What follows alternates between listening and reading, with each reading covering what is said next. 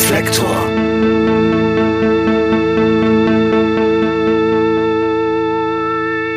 Herzlich willkommen bei Reflektor. Mein heutiger Gast, Reinhard Grebe, ist vielen von euch bestimmt durch seinen Song Brandenburg bekannt. Aber wir würden viel versäumen, wenn wir ihn auf diesen Hit aus dem Jahr 2005 reduzieren würden. Reinhard Grebe ist ein derart produktiver Künstler, dass ich doch ein wenig Mühe hatte, mir einen generellen Überblick über sein Werk zu verschaffen.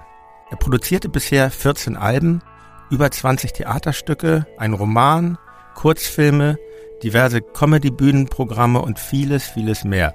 Er wurde 1971 in Köln geboren und wuchs dort in der Nähe in Frechen auf. Reinhard lebt seit geraumer Zeit in Berlin. Außerdem war er eine längere Zeit in Thüringen am Theaterhaus Jena tätig. Mir hat es sehr viel Spaß gemacht, mich in Reinhards Kosmos zu begeben und ich stieß hierbei auf einen sehr vielfältigen Künstler, der es schafft, zwischen Melancholie und einen bis ins Absurde gehenden anarchischen Humor zu pendeln. Bevor es mit dem Interview losgeht, möchte ich euch noch auf den Club Reflektor hinweisen, den Mitgliederbereich meines Podcasts. Dort gibt es alle Folgen werbefrei und früher als im regulären Erscheinungsturnus.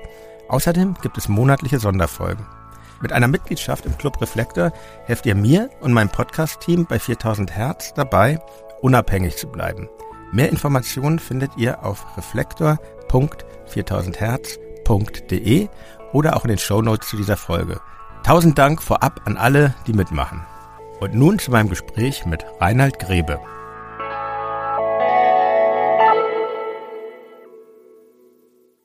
Lieber Reinhard, herzlich willkommen bei Reflektor. Ich freue mich sehr, dass du hier zu Gast bist bei mir. Guten Tag.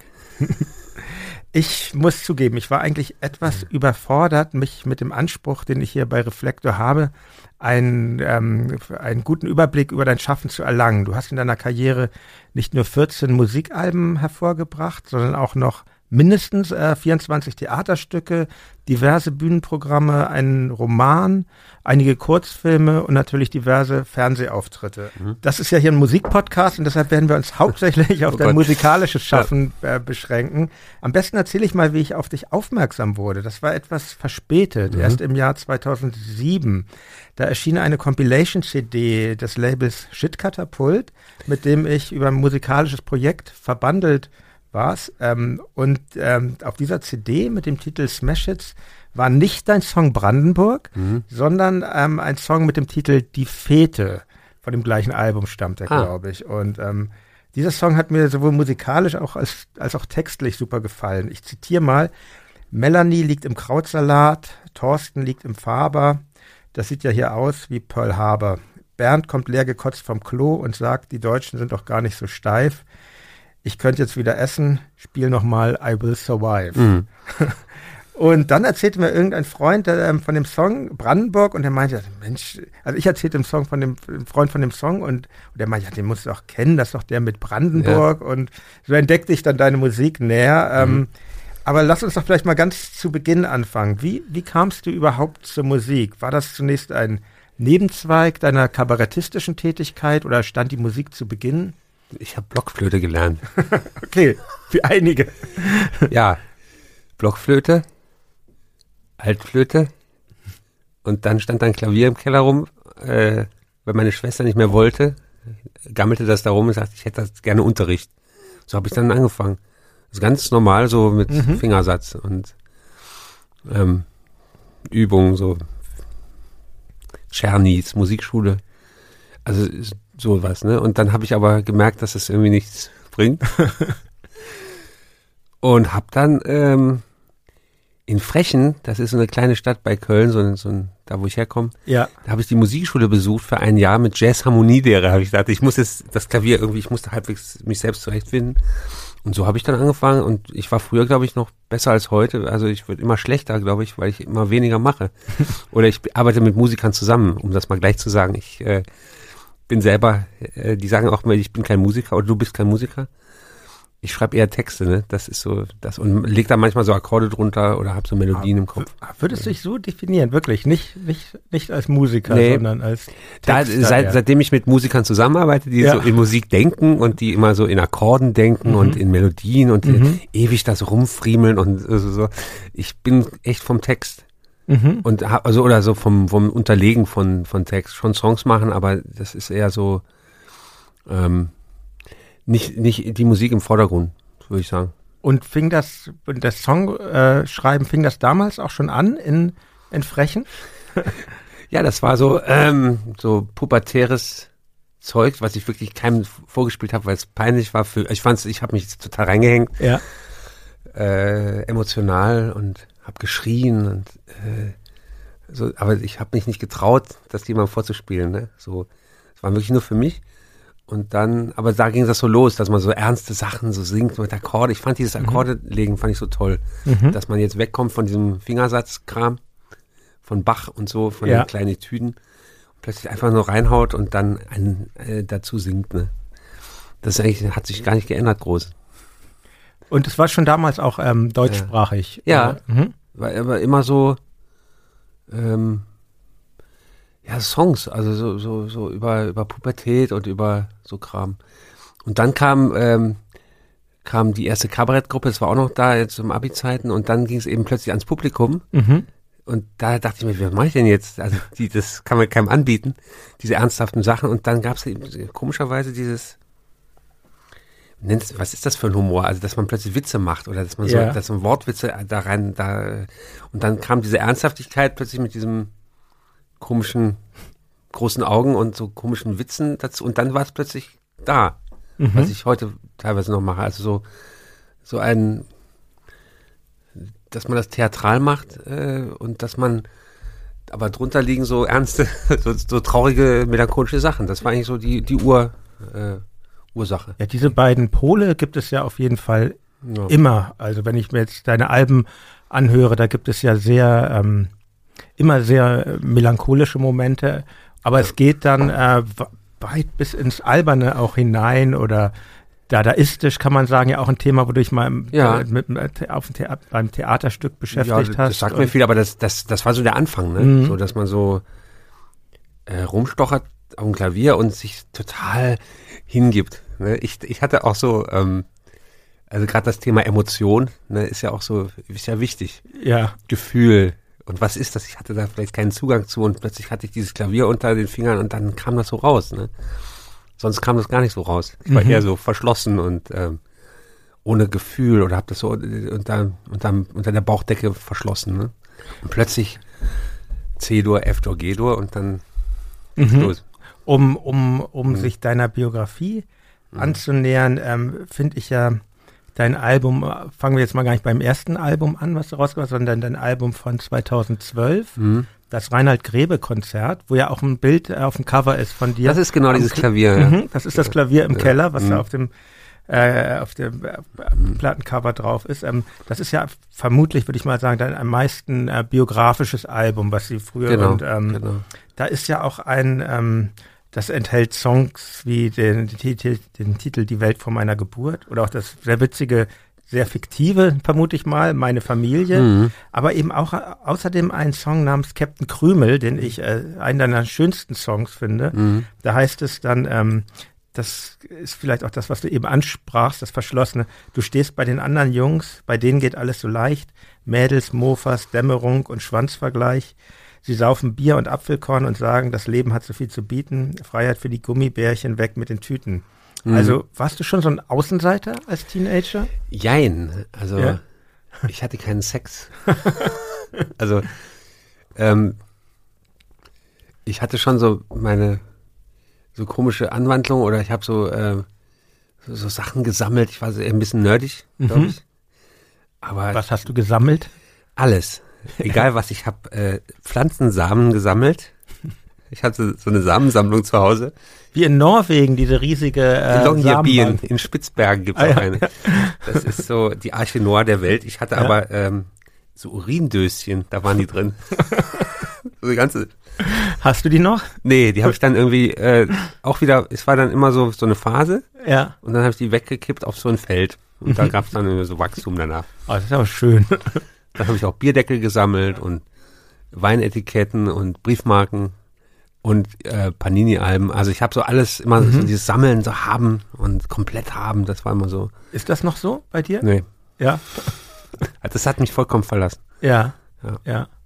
Und ähm, noch einen Song möchte ich, aus noch einem Song möchte ich zitieren von, Hm. von dem Album, das ähm, du hast ja schon erwähnt, du bist aufgewachsen in Frechen und ähm, aus dem, da gibt es auch einen gleichnamigen Song auf dem auf diesem Album. Ähm, da heißt es ein Freibad, ein Marktkauf, ein Drive-In, eine Fußgängerzone mit Ramschläden, Schlote für Braunkohle, Ton und Quarz, häng die Wäsche nicht raus, morgen ist sie schwarz. Mhm.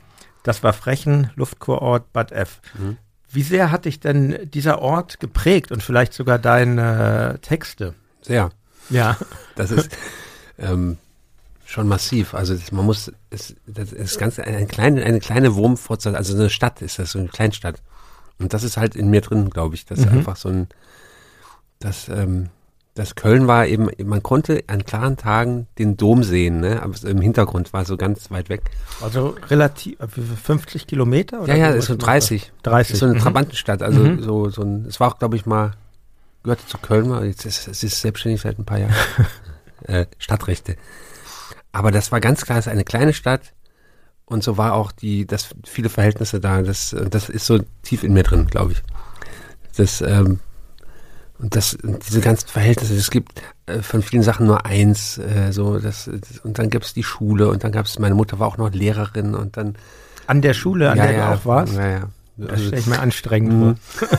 Also, das war alles, das war so eine kleine Stadt. So, ja. so halt, ne? Und ähm, da kommen alle Sachen, die jetzt raus wollten, das kommt ja alles daher. Also, was wäre jetzt gewesen, wenn ich jetzt äh, in, in Köln ein paar Kilometer weiter gewohnt hätte? Keine Ahnung. Also mhm. so kam, kam, schaute sich das alles so auf, ne? Ja, ja. Das nicht erlebt haben oder dass man sagt, da gibt es noch eine andere Welt da draußen.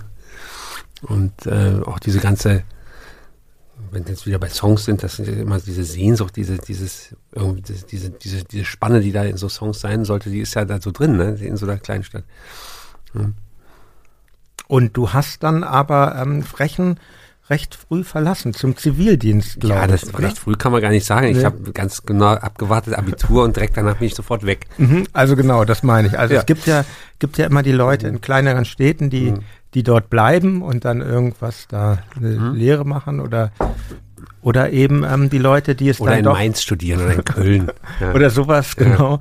Aber dich hat es dann zunächst getrieben, interessanterweise für den, du hast deinen Zivildienst ähm, in einer geschlossenen Psychiatrie gemacht, mhm. ähm, in Bielefeld, mhm. glaube ich. Und, Bethel äh, heißt es. Bethel. Ja. Und ähm, diese Zeit ist übrigens auch in den, ähm, ähm, in den sehr, auch auf diesem Album, was ich, äh, das Reinhard Gräber Album, auf in dem sehr ans Herz gehenden Song, finde ich, also rein musikalisch auch schon sehr mhm. ans Herz gehenden Song, äh, Gilead, Gilead, Gilead, Gilead äh, genau. beschrieben. Ähm, und du hast, das habe ich in einem Interview gelesen, du hast diese Zeit in der Psychiatrie als sehr wichtig auch für deine Kunst beschrieben. Wie kann ich mir das vorstellen?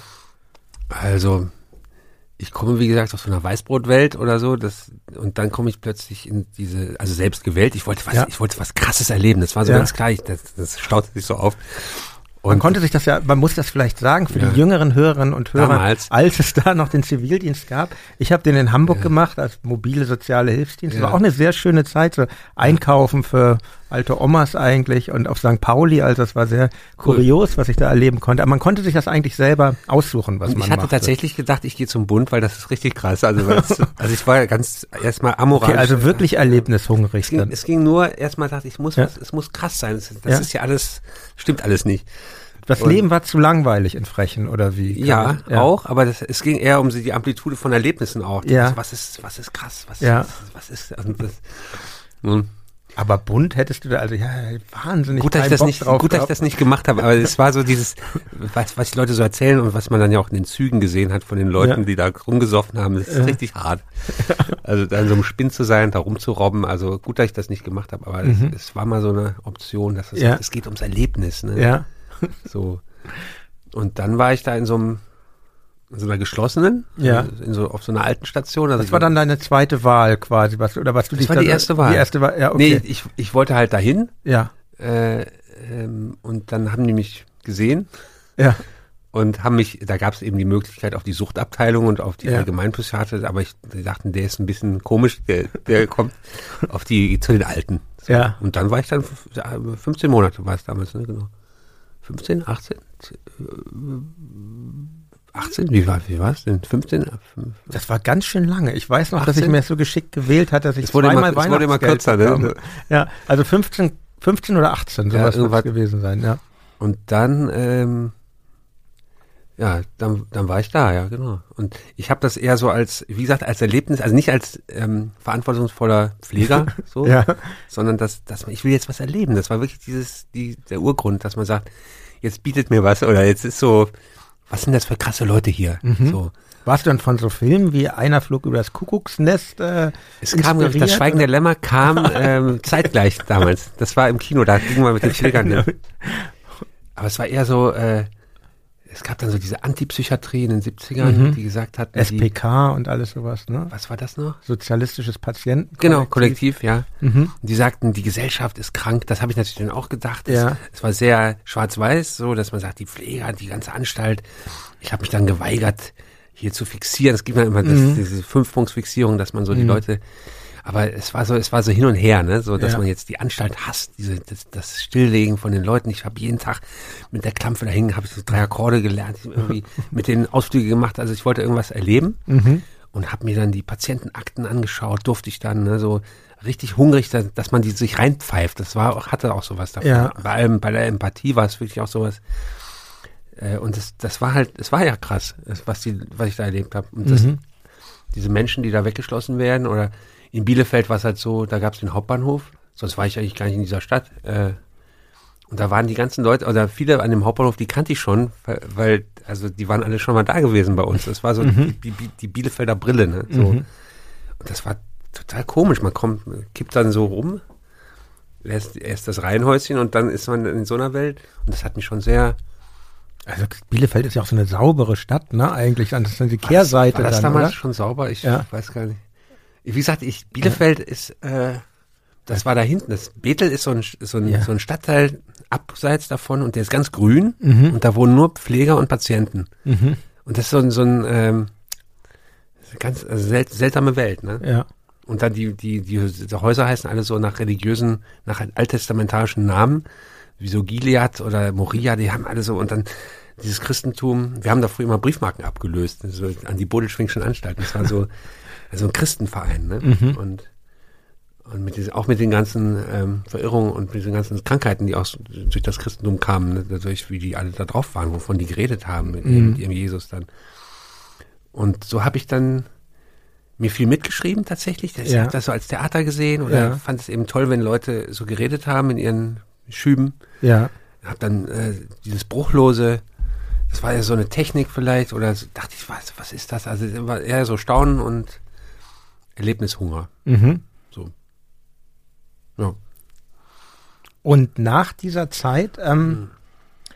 bist du dann aber nicht in Bielefeld geblieben, sondern du bist nach Berlin gegangen. Tatsächlich, ja. Und ähm, ich finde ja ganz schön, äh, bei Wikipedia ist ja als, verzeichnet, dass du hier als Straßenkünstler tätig warst, aber ähm, deine Karriere als Straßenkünstler währte, glaube ich, nur einen Tag, wenn ich das richtig Ja. recherchiert habe. Ich weiß auch nicht, wer das da reingeschreibt hat. Es gibt ja so Leute, die schreiben dafür Wikipedia, Ja. ne? Oder Ja, ich bin's nicht. aber irgendwie, ich habe einen mal getroffen, der, der Ja. Also ich weiß nicht, wer das da reingeschrieben hat. Äh, ich, ich wollte damals tatsächlich, also ich war auf keiner Schule, doch, ich war auf Herr Brusse studiert, genau. Einen Tag. Ähm, Auch nur einen Tag, also ja, durchaus manchmal kürzere Ansätze. Abbruchskünstler. ähm, ich wollte irgendwie wie ein Stück machen, so, so François Villon. Ich hatte so, so, so, so vaganten Lyrik, so, so kleine Reklamheftchen da zu Hause und das, das war eben so, und Straße, das war eh so interessant. Trinken, Rauchen, äh, das Trampen, das war alles so. Äh, und dann hatte ich mir sowas überlegt, dass ich so ein Programm mache für die Straße und das eben genug Kohle abwirft für so ein Bulli, für Geld und dass man eben fahren kann. Ne? Das war so die Idee. Und dann hatte ich richtig mir was überlegt und monatelang, wie so ein Theaterstück. ähm, ich habe so, so Schrott gesammelt, ähm, also aus Müll so, so Objekte Ja. und habe mir dann Geschichten dazu erfunden. Also äh, es gab eine Figur, das war der Wunderheiler, der war ich, also so, das war, war ja eh ein Solo. Ähm, äh, also jemand, der also da auftritt und sagt, ihr seid krank, äh, das Publikum da und ich kann euch helfen. Das war so die Grundlogik.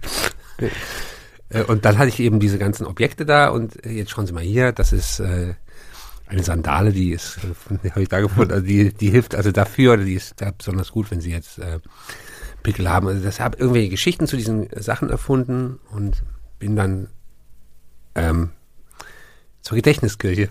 Das war die, Ja. das war die, Guter, guter Ort für eine Aufführung. ja, und ich war ja im Osten zu Hause. Ich weiß gar nicht wieso. Ich, ich weiß, ich überlege mir jetzt, auch, warum bin ich da hin? Also es war so schade, leuchtete scheinbar und äh, Mhm. dachte, da muss ich jetzt hin. Ich muss mich beweisen. Zwischen den Hütchenspielern, wo sind die eigentlich gelandet? Ich, ich weiß gar nicht. Sehr gute Frage. Ja. Ja. Die sind verboten worden oder die haben sich Ich glaube, es hat sich irgendwann rumgesprochen, dass doch die Chancen, ähm, gering diese sind. 50 Mark, Euro oder so dazu gewinnen, recht gering sind. Das ist das Spielprinzip. Damals Ja. war das noch äh, ziemlich oft und Ja. das, ich war sozusagen, die waren auch so da auf diesem Platz und es war so, ich kam dann an mit meinen Das waren konkurrierende Vorstellungen. Genau. Mhm. Ja. und Schmuckhändler und so. Ja.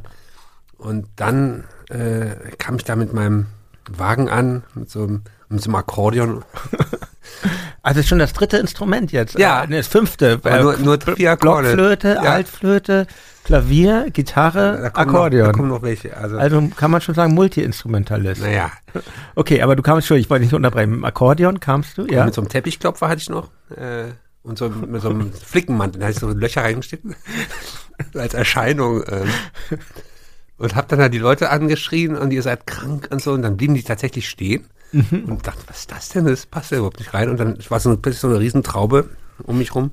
Und die, dann haben die so, als äh, wollten alle wissen, was ist denn das hier und was ist denn das für ein Quatsch und was ist das für ein Eierschneider und was ist das für ein Salami-Hobel. und dann habe ich das, ich, hatte so ein Oberwasser auf einmal, habe das erzählt, dann habe ich die gesegnet und habe dann und jetzt, es ging aber darum, dass das sieben Mark kostete, jedes Teil. Sieben Mark? Sieben Mark. Schon nicht wenig. Naja, eigentlich. es ging ja um Benzingeld. äh, und es wollte keiner kaufen. Mhm. Keiner. ja. Es war sozusagen, die wollten alle mich ausnutzen. Und äh, dann stand ich da und sagte, ich lasse es sein. Es klappt nicht. Und das heißt, ich war einen Tag Straßenkünstlerin. Aber es ist ja schon ein schönes Sinnbild. Interesse für die Kunst war da, aber man lernt dann Mhm. auch gleich, auch wenn Interesse da ist, ist noch nicht das äh, Geld da. Das Ja, ist das ja was, war was scheinbar wir irgendwas alle, falsch. Aber dann bist du ja an eine sehr renommierte ähm, Schauspielschule, vielleicht sogar die renommierteste Schule überhaupt Damals, für Schauspiel. ja, ich ähm, Hm. ähm, Hochschule für Schauspielkunst Ernst Busch hier in Berlin gegangen und hast da studiert. Allerdings äh, Puppenspielkunst. Allerdings, ja. Du hast ein, ein, ein Diplom. Du bist ähm, im Fach Puppenspiel. Du bist Dippelpupp, heißt es, glaube Ja, ich. so heißt ähm. Wie kam es zu dieser Entscheidung? Ähm, aufgrund dieser Niederlage äh, da in der Gedächtniskirche, ich habe den Hütchenspielern den Platz überlassen. ähm, ich dachte, ich bin nicht unfähig. War wirklich so eine Niederlage. Dachte ich, es ging ja darum, dass ich selbstständig sein kann. ne? Ja. Es war so, ich muss, ich bin selbst, ich kann selbst rumfahren, mein Geld verdienen. Da habe ich gedacht, ich, ich muss irgendwas studieren. Ich muss irgendwie, ich, ich gehe wieder da, wo der Staat mich pampert. Also ich gehe Ja. gehe in so ein, in die Schule von innen. Aber das ist doch sicher nicht so leicht, da aufgenommen zu werden, oder? Da muss man doch schon. Ähm, Na, erstmal muss man es finden. Das ist, das war das Ding. Also, also ich hatte halt so überlegt, was macht denn jetzt? Also ich muss irgendwas. Also dann hatte ich, äh, also Schauspiel dachte ich kommt für mich nicht in Frage, weil das war irgendwie so fern. Ich war nie im Ja. Theater, das war so war immer weg und das sind ja alles so Leute, wo das eben, die so hey, ja, ich, ja, ich liebe das. Ich, ich dachte, ich bin jetzt irgendwas, ich bin nicht so, ne? Mhm. Ich bin nicht so. Ich dachte, und Regie kam auch nicht in Frage, das war für mich fremd. Ja. So. Und dann hatte ich so gedacht, so Schreiben gab es ja auch noch so Unis oder szenisches Schreiben, Literaturinstitute oder so. dachte ich, nur Schreiben, äh, immer am Schreibtisch sitzen, das ist ja auch nicht richtig. So. Und ähm, was gab's noch? Ja, so, und dann kam eben zufälligerweise ein Freund aus Köln, der hat sich beworben für diese Regieschule, Ja. Für die Ernst Busch. Ja. Der wohnte bei mir, der pennte bei mir in meiner Butze und der hat dann diesen Zettel hinterlassen, mit diesen, so ein DIN A4-Zettel mit der Puppenspielabteilung. Ne? Da dachte, du suchst, du suchst doch gerade was, ne? Ja. Hier ist, guck mal da. Und ich konnte das gar nicht fassen, dass es sowas gibt, ne? Das, das so, und der, der ganze Zettel war voll mit Fächern.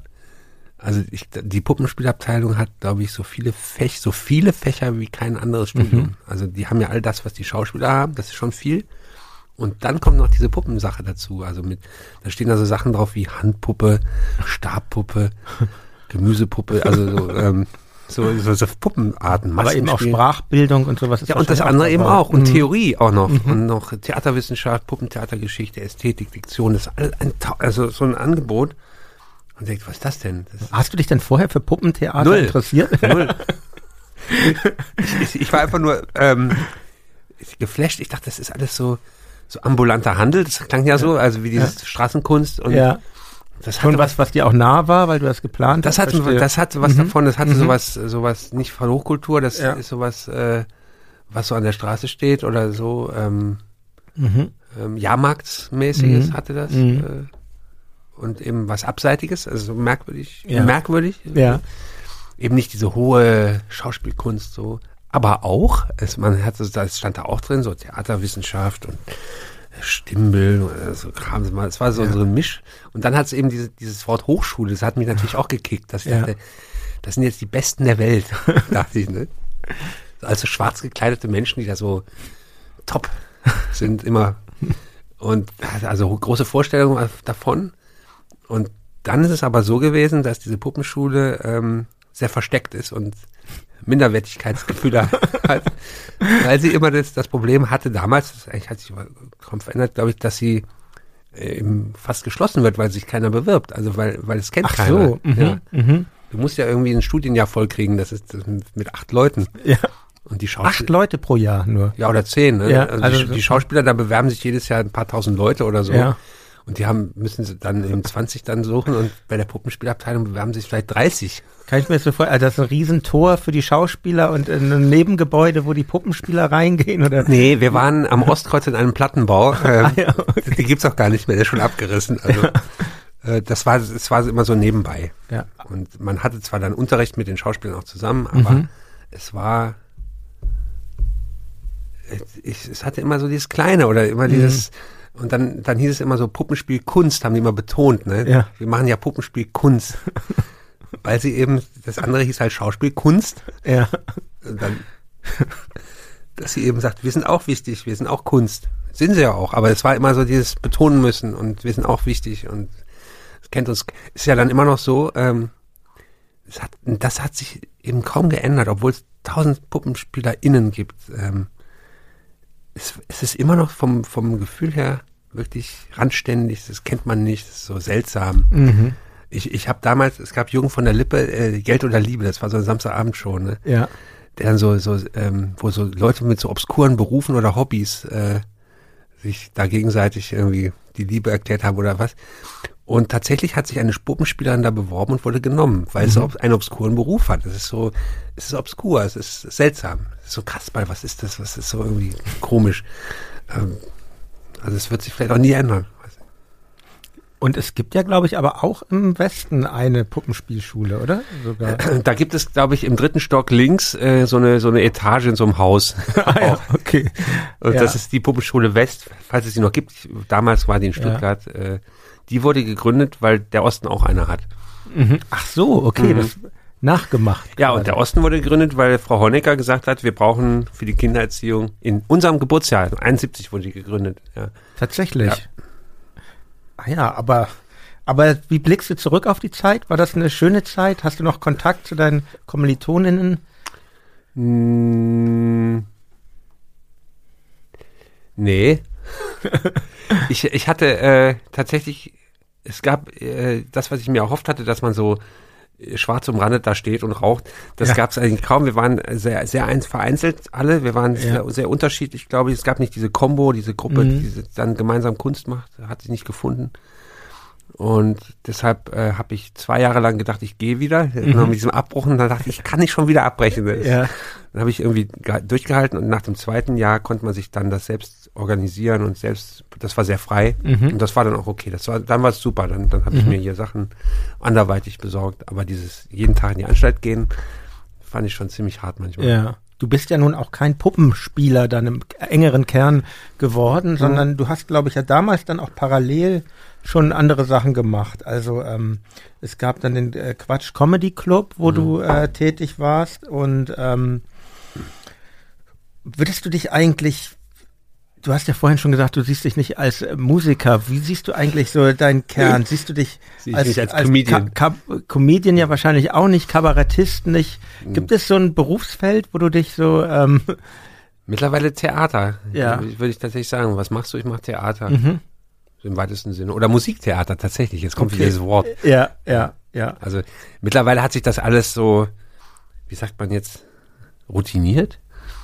Die Begriffe haben sich, ich habe mich jetzt, ich würde mich jetzt auch tatsächlich als Künstler bezeichnen. Mhm. Früher war das immer so ein Schimpfwort. Das war so, Ja, kenne ich auch, So. dass man da. dass ich mich nicht umdrehe, wenn jemand Ja. das sagt. Ja. Mittlerweile akzeptiere ich das und es ist so, man sagt, sagt alles und nichts und es ist, es passt. Mhm. Ne? Und ähm, du hast dann ja auch, jetzt wo du Theater sagst, du, du wurdest dann ja auch recht bald ähm, nach deinem Studium, ähm, kamst du ja auch an ein Theaterhaus, nämlich das Theaterhaus Jena und als Dramaturg Auch. und äh, Schauspieler. Wa wa warum dann Dramaturg? Das ist ja da, und warum Jena? Ja, äh, das war so, dass ich, äh, da ging es ja wieder um diese Abbruchsache, dass ich vier Jahre dieses studiert habe, als Dippel, den Dippelpupp. Und dann bekam ich ein Angebot, ans Puppentheater Dresden zu gehen, was ja eigentlich üblich ist. Man macht die Ausbildung Ja. irgendwie beruflich dann da auch äh, das zu machen, eigentlich. So, dafür war die Ausbildung ja da. Und Puppentheater Dresden heißt dann schon für Kinder. Hauptsächlich. Oder? Ja. Und das Mhm. war das Problem, fand ich, weil ich wollte Ja. kein Kindertheater machen. Ja. Einmal, weil man da, also ich habe das auch mal gesehen, dass dann Leute im Betrunken morgens um 10 vor Schülern stehen und, und dann fällt denen Weil es irgendwie, so früh losgeht, ne? ja, ich war Kunst um 10. hier in, ähm, bei mir Ja. um die Ecke gibt's auch so ein Puppentheater, genau. Das war auch immer, Ja. muss man sich den Wecker stellen, wenn man mit seinen Kindern dahin geht. Ist, äh, und ist, glaube ich, auch ein harter Job tatsächlich. Also, Ja, ja, ja. ja, hart, weil, weil so Ja. früh aufstehen muss. Nee, ähm, Ja, weil dann, ach, ich denke jetzt nur gerade so in, äh, sprechen wir später nochmal über Prenzlauer Berg und so, weil dann, so, das, das ist, äh, glaube ich, auch nicht leicht, wenn die Kinder da so, ja, leicht. Also das, was ich da gesehen habe, war halt, der war betrunken, ja, der kleine Muck. ähm, und dann fiel dem irgendwie aus seiner Tasche ein Taschentuch raus. ja, Ja, irgendwie aus Versehen. ja, von gestern Nacht oder irgendwie so. Die Kinder haben halt nur geschrien, äh, das Taschentuch. Die Vorstellung war beendet. Und da dachte ich mir, willst du das machen? Das, Ja. das, äh, vor diesem Publikum. Also mit Kindern spielen ist ja schön, aber Mhm. Theaterspielen muss es sein. Ne? Das war immer mein. Da dachte ich, nee, ich muss irgendwie für Erwachsene spielen. Oder in einem Rahmen, in einem Rahmen, wo es eigentlich egal ist, ob ich mit Puppen spiele oder mit Menschen oder was ich da mache ja, in einem Saal, der offen ist. Und dann kam halt ein Angebot von diesem Theater aus Jena, Provinz. mhm. Aber es war geil, weil die hatten keine Abonnenten, die hatten so eine experimentelle, fragt sich, was das ist, aber die hatten so eine andere Struktur gehabt ähm, und hatten ein, ein Haus. Ein, ein, das war das Stadttheater, wieder kleine Stadt, ein Theater.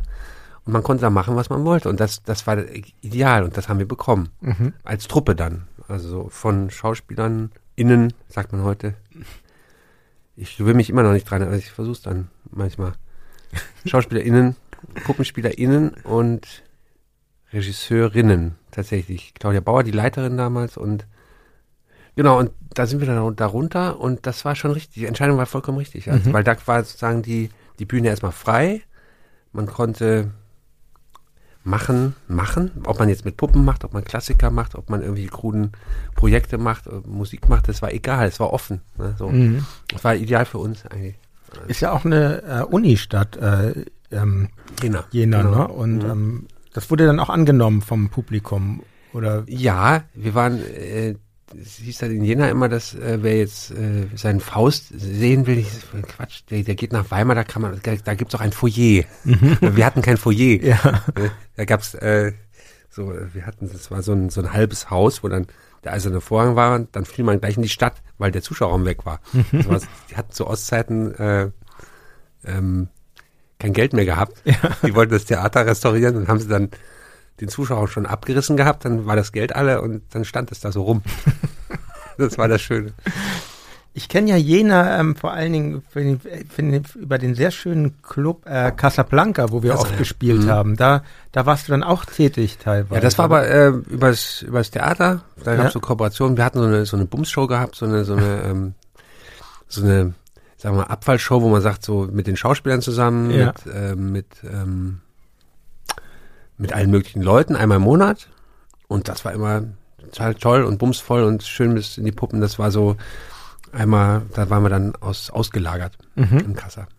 Ja, toller, toller Club. Ich finde, es gibt ja im Osten so ein, so ein paar Clubs, die irgendwie so selbst aufgebaut, selbst verwal- verwaltet sind Mhm. so und ähm, die ganz, so eine ganz eigene Atmosphäre haben. Und das zählt auf jeden Fall dazu. Ja, die haben ja auch eine, für die Stadt eine wichtige Geschichte gehabt mit den Nazis da und dann die in den 90ern, als die mhm. aus den Innenstädten raus und dann äh, selbst verwaltet und aufgebaut. Das war also, ich glaube, den Alf, den gibt's immer noch, den, den Leiter da. Ich weiß gar nicht, wie es jetzt ist, weil wegen Corona, ob die jetzt gerade noch spielen oder was auch immer, aber das war damals sehr wichtig für uns mhm. Und ähm, parallel zum Theater fingst du aber auch an, Musik aufzunehmen. Ähm, dein erstes Album, das ist gar nicht mehr erhältlich, das äh, hieß äh, Solo.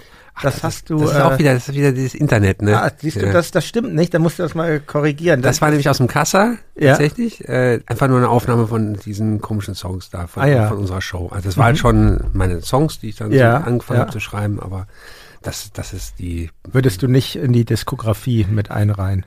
Nee. Ja. Das ist einfach so eine Raubpressung. Ah, okay. Das, äh, ja. Bootleg. Ja, sowas. Und dann, okay, dann das wirkliche erste Album ist dann das Album mit dem Titel Das Abschiedskonzert. Ein ja. eigentümlicher Titel für ein Debüt. Ja, das war der Abschied aus Jena. Das war ja. sozusagen, mhm.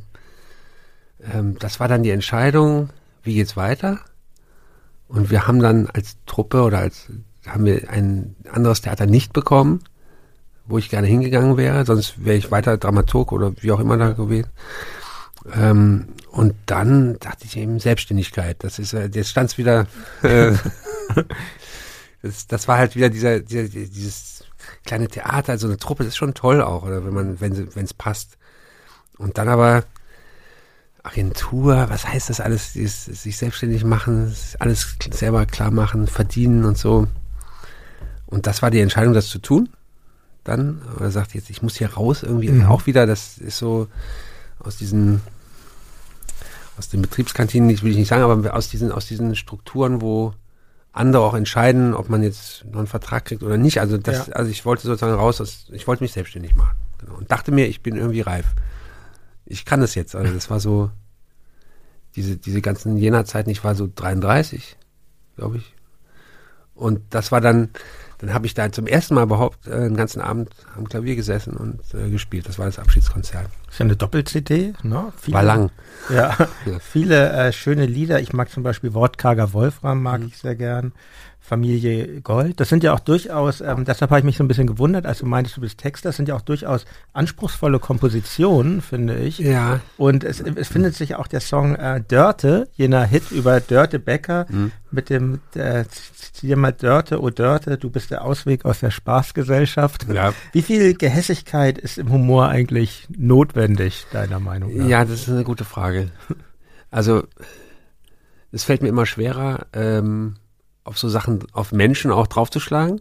So, äh, ähm, aber damals war das so, ging es noch ganz gut. so. Und das, dass man, also ist ja auch manchmal gut, dass man Sachen von sich weghält, dass man, mhm. dass man erstmal Distanz schafft, ne, dass ja. man erstmal ähm, Sachen markiert als böse, mhm. als schlecht, mhm. als scheiße, wie auch immer. Würde ich auch so, ist vielleicht auch eine Frage des Alters, in dem man gerade ist, oder? Also Damals so war das so. Also ich, ja. ich, im Moment beziehe ich immer sehr vieles auf mich, dann fällt das schon mal weg. ähm, aber das, das zum Beispiel, es ist eine gute Möglichkeit, eine Möglichkeit, mhm. ne, so. Und das, daher kam, auch Brandenburg ist ja, ist ja auch wieder ein Berlin-Lied, aber dass dieses, Trau dieses Benennen und einfach markieren oder drüber walzen, das ist natürlich auch äh, eine, eine Möglichkeit des Humors. Genau, du sprichst schon an, ja. Brandenburg, es gibt ja nicht nur, ähm, es gibt, es ist ja auf diesem Album ist auch, ähm, das ist ja eigentlich ein Werkzyklus, ein vollständiger Werkzyklus Was? über die neuen Bundesländer. Ach so, ja, stimmt, ja. Ähm, auf dem, äh, auf dem, auf dem Abschiedskonzert ist äh, der Song Thüringen enthalten. Das war dann der Beginn, ne? Und mhm. ähm, ich meine, es erschien ja nicht nur das Abschiedskonzert im Jahr 2005, sondern auch dein erstes Album mit Band, glaube ich, im gleichen Jahr. Ja, das war später, ein Jahr später. Ja, ein Jahr, okay, okay. Ja. Ähm, da war ähm, das war schon wieder hier dann in Berlin. Ah, da warst du wieder da und hast dann ähm, diese Band, die die Kapelle der Versöhnung gegründet. Wie, wie kam es zu, zu, zu einer zu dieser Bandgründung denn eigentlich? Also mit Strom hatte ich bisher kaum was zu tun, höchstens ja. da im Kassa. Wir haben dann in so einer komischen Vielleicht war das das auch, dass man da so eine Band hatte oder dass so Leute mit der E-Gitarre da rumgemacht haben ich war ja wirklich nur so am Klavier, das war so meins halt, ne, dass man so dödelt und ähm, und dann gab es hier äh, die Beider Vernunft in Berlin und da hatte ich hier so ein Preis gewonnen und da hat dieser Geschäftsführer hat gemeint, du darfst ja einmal im Monat was machen. Mhm. Und das war so das Angebot. Ja. So ein Ort und dann Regelmäßige Show. einmal Ja. im Monat, egal was, das war eine Mhm. Wildcard so. Und dann Mhm. habe ich gedacht, was mache ich denn da jetzt? Mhm. Ich gründe eine Band, das, ich mache was Neues. Und dann hatte ich dann äh, einen äh, Schauspielstudenten, der auch Trommler äh, war, muss man sagen. Äh, den hatte ich dann angesprochen und er hat gesagt, wollen wir eine Band gründen? Und der ist ja, jo. Äh, und dann kannte er noch den Gitarristen, da wo sein, sein Schlagzeug stand im Keller und wo er geprobt hat, und dann waren wir zu dritt. Und dann ging es so um den Namen. Ähm, schon die lange Liste so. Da bin ich einmal um den Block gelaufen, da, da war da die Kapelle der Versöhnung, da diese, diese Kirche da auf dem Mauerstreifen. So nennen wir uns. Dann war das, äh, dann war das die Combo. Ja, wie soll ich sagen, am Anfang war das eher so, ich mach's mit Strom zusammen. Also ich Mhm. hatte die Lieder schon fertig gehabt tatsächlich am Ja. Klavier, die erste Platte. Und die haben das dann eher so begleitet. Und danach wurde es eigentlich immer mehr zum Gemeinschaftsprojekt, dass man wirklich dann mit so einer Idee kam, mit so einer Zeile und dann, und der hat hier so ein gespielt und Jam auch dann richtig. ja, ja, ja, oder wo man sagt, es geht so um eine, eine Linie oder so, ein Riff oder so und dann kommen die Zeilen dazu dann, also dass Mhm. ich gar nicht der Erste war, so das Ah, ja. es gab so verschiedenste Möglichkeiten. Okay, also gar nicht so Singer-Songwriter im klassischen Am Sinne. Anfang. Ja, Das am war, Anfang. weil ich mhm. überhaupt nicht wusste, was, ich Ja. dachte, das, was ist denn das und Ja. dass man wirklich das schon alles hat. Erste Strophe, zweite Strophe, dritte Strophe. So. ähm, und dann haben die eben da schön mitgeklopft. Ne?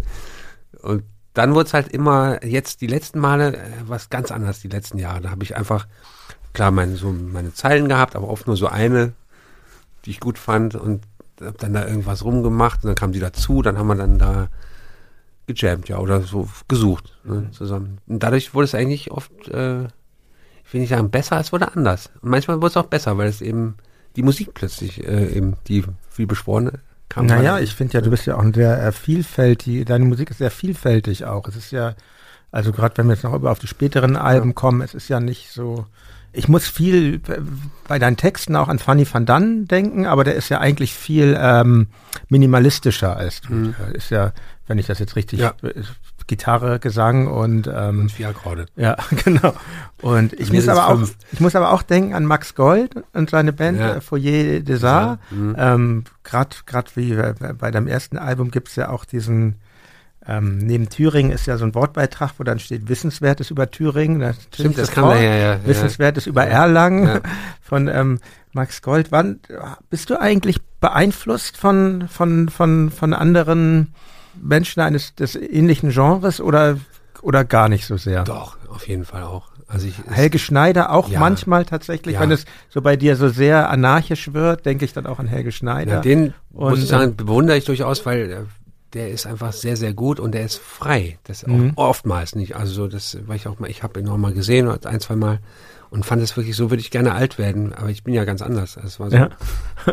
also der ist wirklich toll. Also Mhm. der hat eine ganz eigene Art und so. Ist, äh, also das, ähm, das ist auf jeden und der ist ja damals, als wir so angefangen hatten, so in den 90ern, war der ja gerade top, war der gerade so hoch äh, so und hatte auch schon seine Geschichte und das, das war eben so ein Mensch, der ganz besonders war oder war so, so ein Fixstern, ne? Und Fanny van Dan, obwohl ich ihn nie getroffen habe, ich, ich, da hole ich mir auch die Platten und finde find ihn sehr gut. Also sehr, also unter, aber immer so geile Sachen dabei.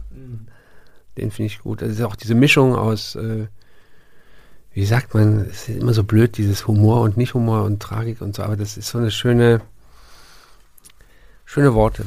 So. Ja, auch, auch, der, auch eine Melancholie. Ich meine, Genau. das war einer meiner Lieblingssongs von ihm, als Willy Brandt Bundeskanzler war. Das ist Mhm. ja, das geht ja, ist ja auch so ein bisschen sentimental, aber auf eine ganz schöne Art, finde ich. Sogar die, die lustigen Sachen äh, sind alles so schön zu singen. Ja. Oder hier auch, äh, ich, ich möchte ein Lied über nichts schreiben, kennst du das? Ah, nee, das ist ne? re recht neu. ja. Äh, wie eine Cola-Dose, die den Fluss hinuntertreibt. Das ist so, äh, das, das sind sehr schöne, ah, Ja. schöne, schöne Zeilen. Ja. Aber kommen wir zu deinen Songs wieder. Also, Mhm. Beim ersten Album, auf dem ersten Album der Versöhnung ist eben auch der Song äh, Brandenburg mit. Mhm. Ich zitiere mal, nimm dir was zu essen mit, wir fahren nach Brandenburg. Wenn man zur Ostsee will, muss man durch Brandenburg oder auch ähm, in Brandenburg, in Brandenburg, ich fühle mich so leer, ich fühle mich Brandenburg. Ja. Ähm, sehr witzig, finde ich, sehr treffend auch. Vielleicht auch nicht das ganze Bild, aber doch, ähm, ich kann es durchaus wiedererkennen. Mhm. Als in Berlin lebender Mensch kann, aber das Lied ist ja sehr bekannt geworden ja. und ähm, viele, wenn man deinen Namen, ich spreche auch mit Leuten mhm. drüber, wen ich jetzt als nächsten Gast habe, meine, ah ja, das ist der mit Brandenburg. Und ähm, genau. kann so ein Hit eigentlich auch eine Belastung sein? Ist es zum Glück ähm, nicht wirklich geworden. Also weil ich habe mich immer davon freigemacht, würde ich jetzt behaupten. Entweder spiele ich das gar nicht mehr oder spiele da mit. Es ist ein Türöffner natürlich auch. Ähm, so, man, ich bin so ein Klammermensch, also steht Rainer Grebe in Klammern Brandenburg, ne? So.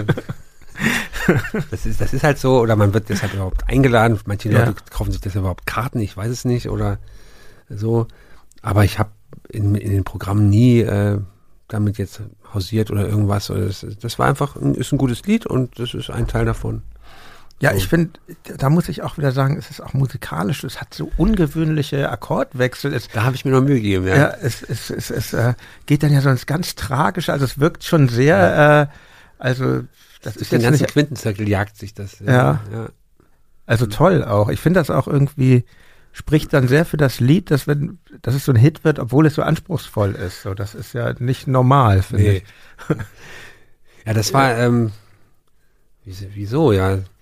Ich habe das 2005 habe ich das gesungen und das, man merkte schon, dass die Leute darauf anspringen. Mhm. Und ich denke mal, es war wahrscheinlich zu, tatsächlich zum ersten Mal, dass so ein Land besungen wird. Oder, obwohl das stimmt gar nicht. Es gibt von Thomas Pigor, das ist auch so ein älterer Kollege, da gab es so ein Lied über Mecklenburg. Also es gab, das war nicht das erste Mal. Ja. Aber vielleicht dieses Umland von Berlin, das, ja. das man so.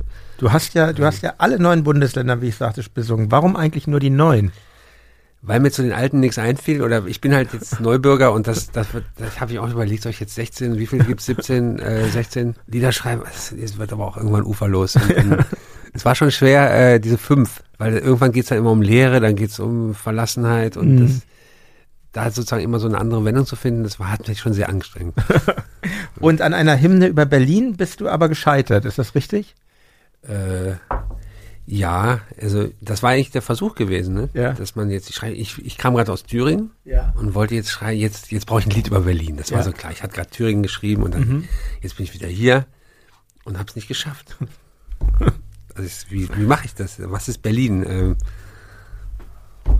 und dann kam halt das, die Wendung über Brandenburg, so dass man das darüber lösen kann. Und ansonsten habe ich Lieder geschrieben über Straßen in Berlin oder über Stadtteile, aber nicht so dieses Berlin-Lied. Vielleicht auch zu viel hier in Berlin, um das alles in einen Popsong. Du bist so wunderbar. Ich, das geht schon. Also ich, ja. es gibt, ähm, wie heißt denn jetzt? Mann. Äh, es gibt ein Berlin-Lied von, oh, tut mir leid, dass mir ich hab, das nicht einfällt. ähm, äh, Rösinger Christiane. Ah ja, das stimmt natürlich. Okay, genau. Das, und das, das ist so, das betrifft so ganz Berlin und so, das ist so locker da hingeflockt und mhm. toll. Also das gefällt mir gut. Mhm. Ähm, aber was gibt's denn da noch? Seed, genau. Es gibt ja tausend, die haben ja auch ein paar, ja, es gibt viele Berlin. Tausend Ideal, Berlin. also ähm, tausend, tausend Lieder. Also mhm. Mir ist nicht so was eingefallen. Also, ja. Huckte nicht. Wie kommen denn diese Hymnen auf die neuen Bundesländer eigentlich in den neuen Bundesländern an, wenn Super. du dort Besser als in den alten. Tatsächlich. Ja, es gab manchmal so, es ist jetzt alles schon noch länger her, äh, die haben gesagt, darf man das denn, ist, das über den Osten so lustig machen? Und im Osten war das halt, die, die es, die es wollten oder die dann kamen, die fanden es super. Ja. Die anderen fanden es nicht gut, oder, aber das waren halt so E-Mails, aber das, das, dass man über den Osten auch humorvoll. Ja. Und die dachten ja alle, ich käme daher, ne? Ich wäre wär aus Thüringen so. Ach so, ja, das ist natürlich dann ein Vorteil. Ja, war ein Vorteil, ja. Ja. Habe ich auch nicht verneint.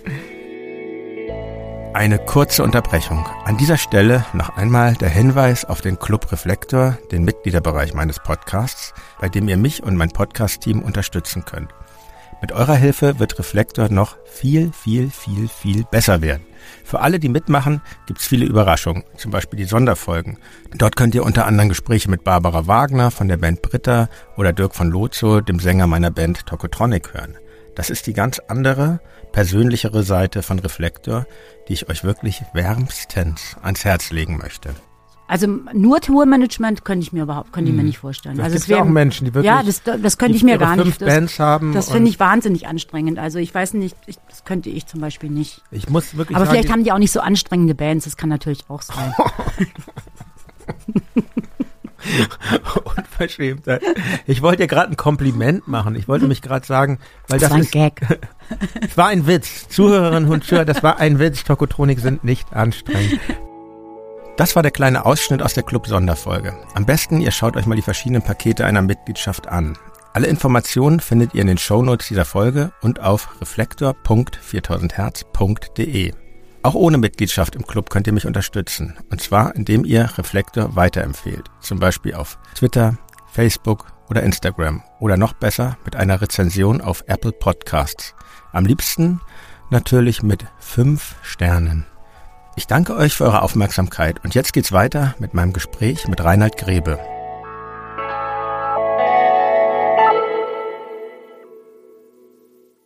Erwähnenswert auf dem ähm, ersten Album der Kapelle der Versöhnung finde ich ähm, finde ich auch den Opener des Songs. Was war ähm, das? ICE. Ach so, ein ja. schöner melancholischer. Das hatte ich, Song. wie gesagt, schon fertig gehabt. Das war am Klavier. Ah, ja. Dann haben die mitgeklopft.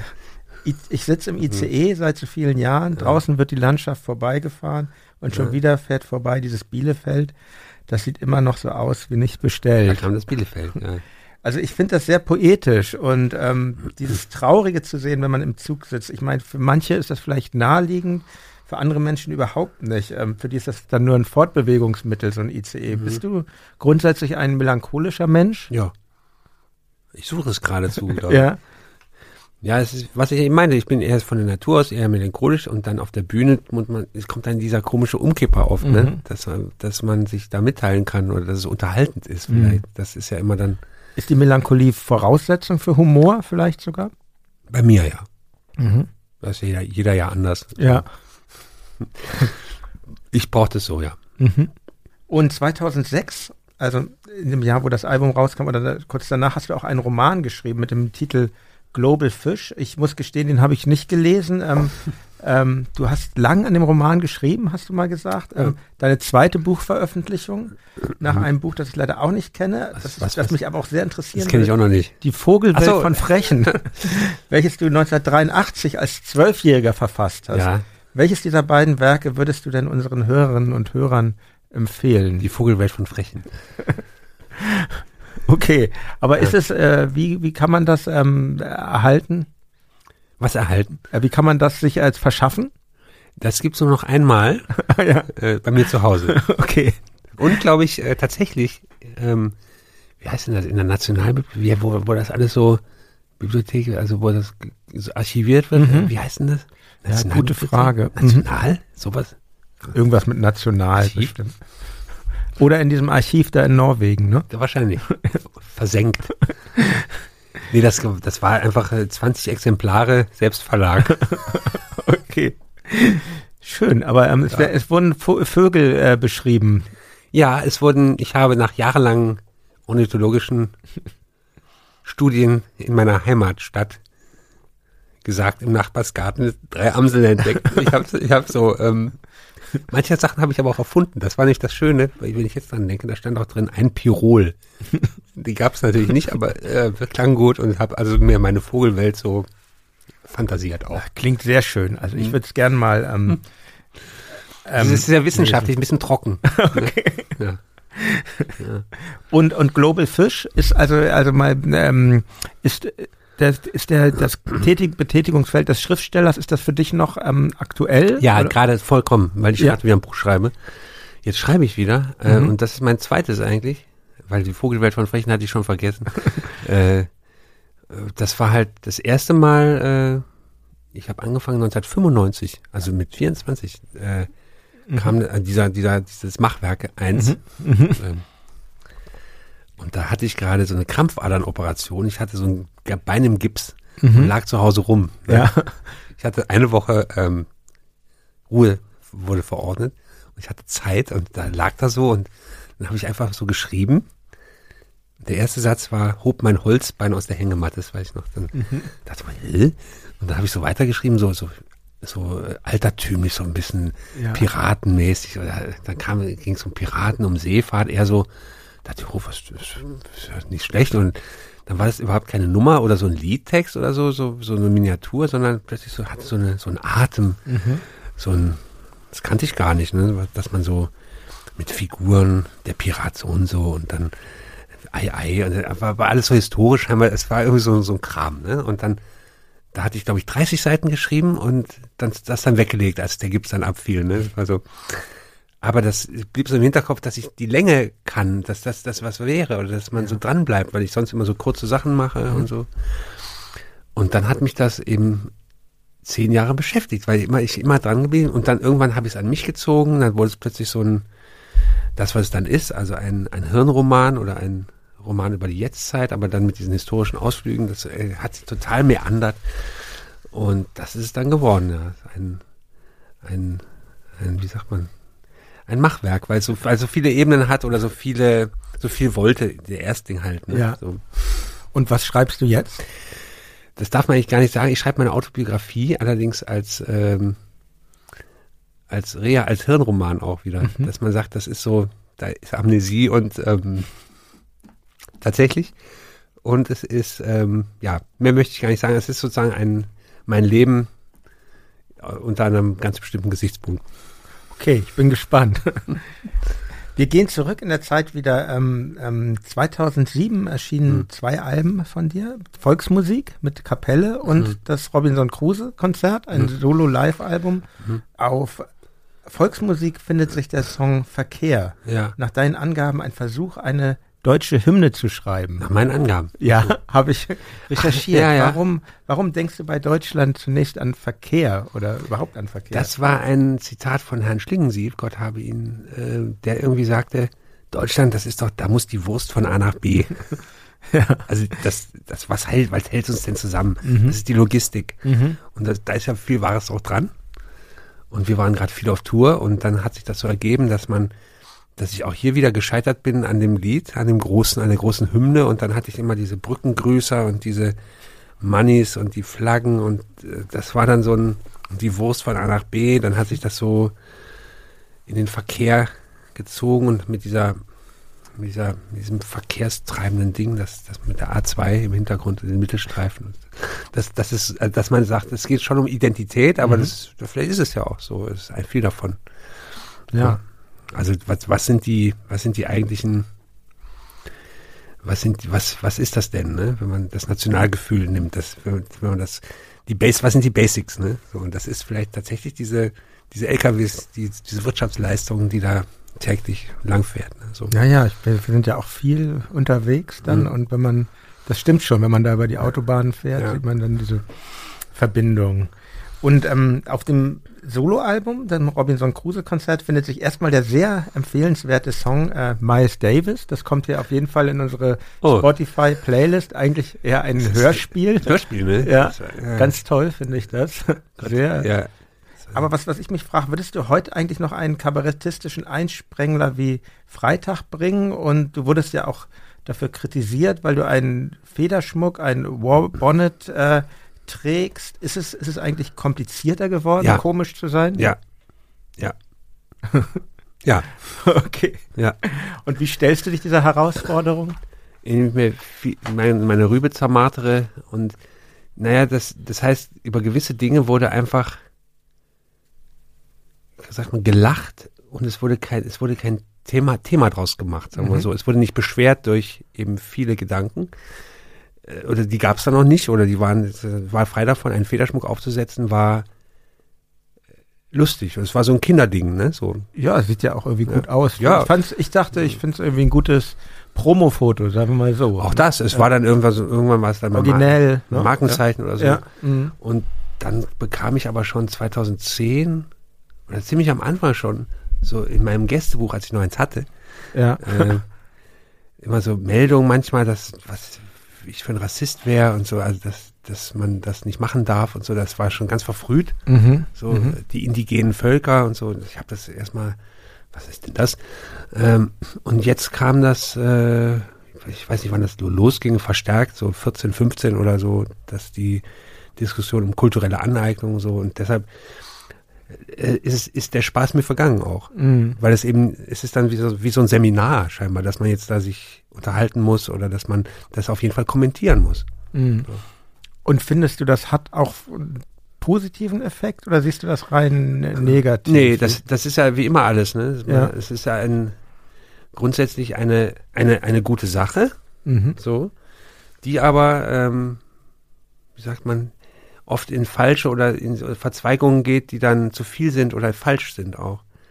Also das ist, ich merke immer so, ich, ich plädiere immer für das Spielen, ne? So, weil es auch die, mein Beruf ist vielleicht, Ja, dass man sich verwandeln kann. ja. So.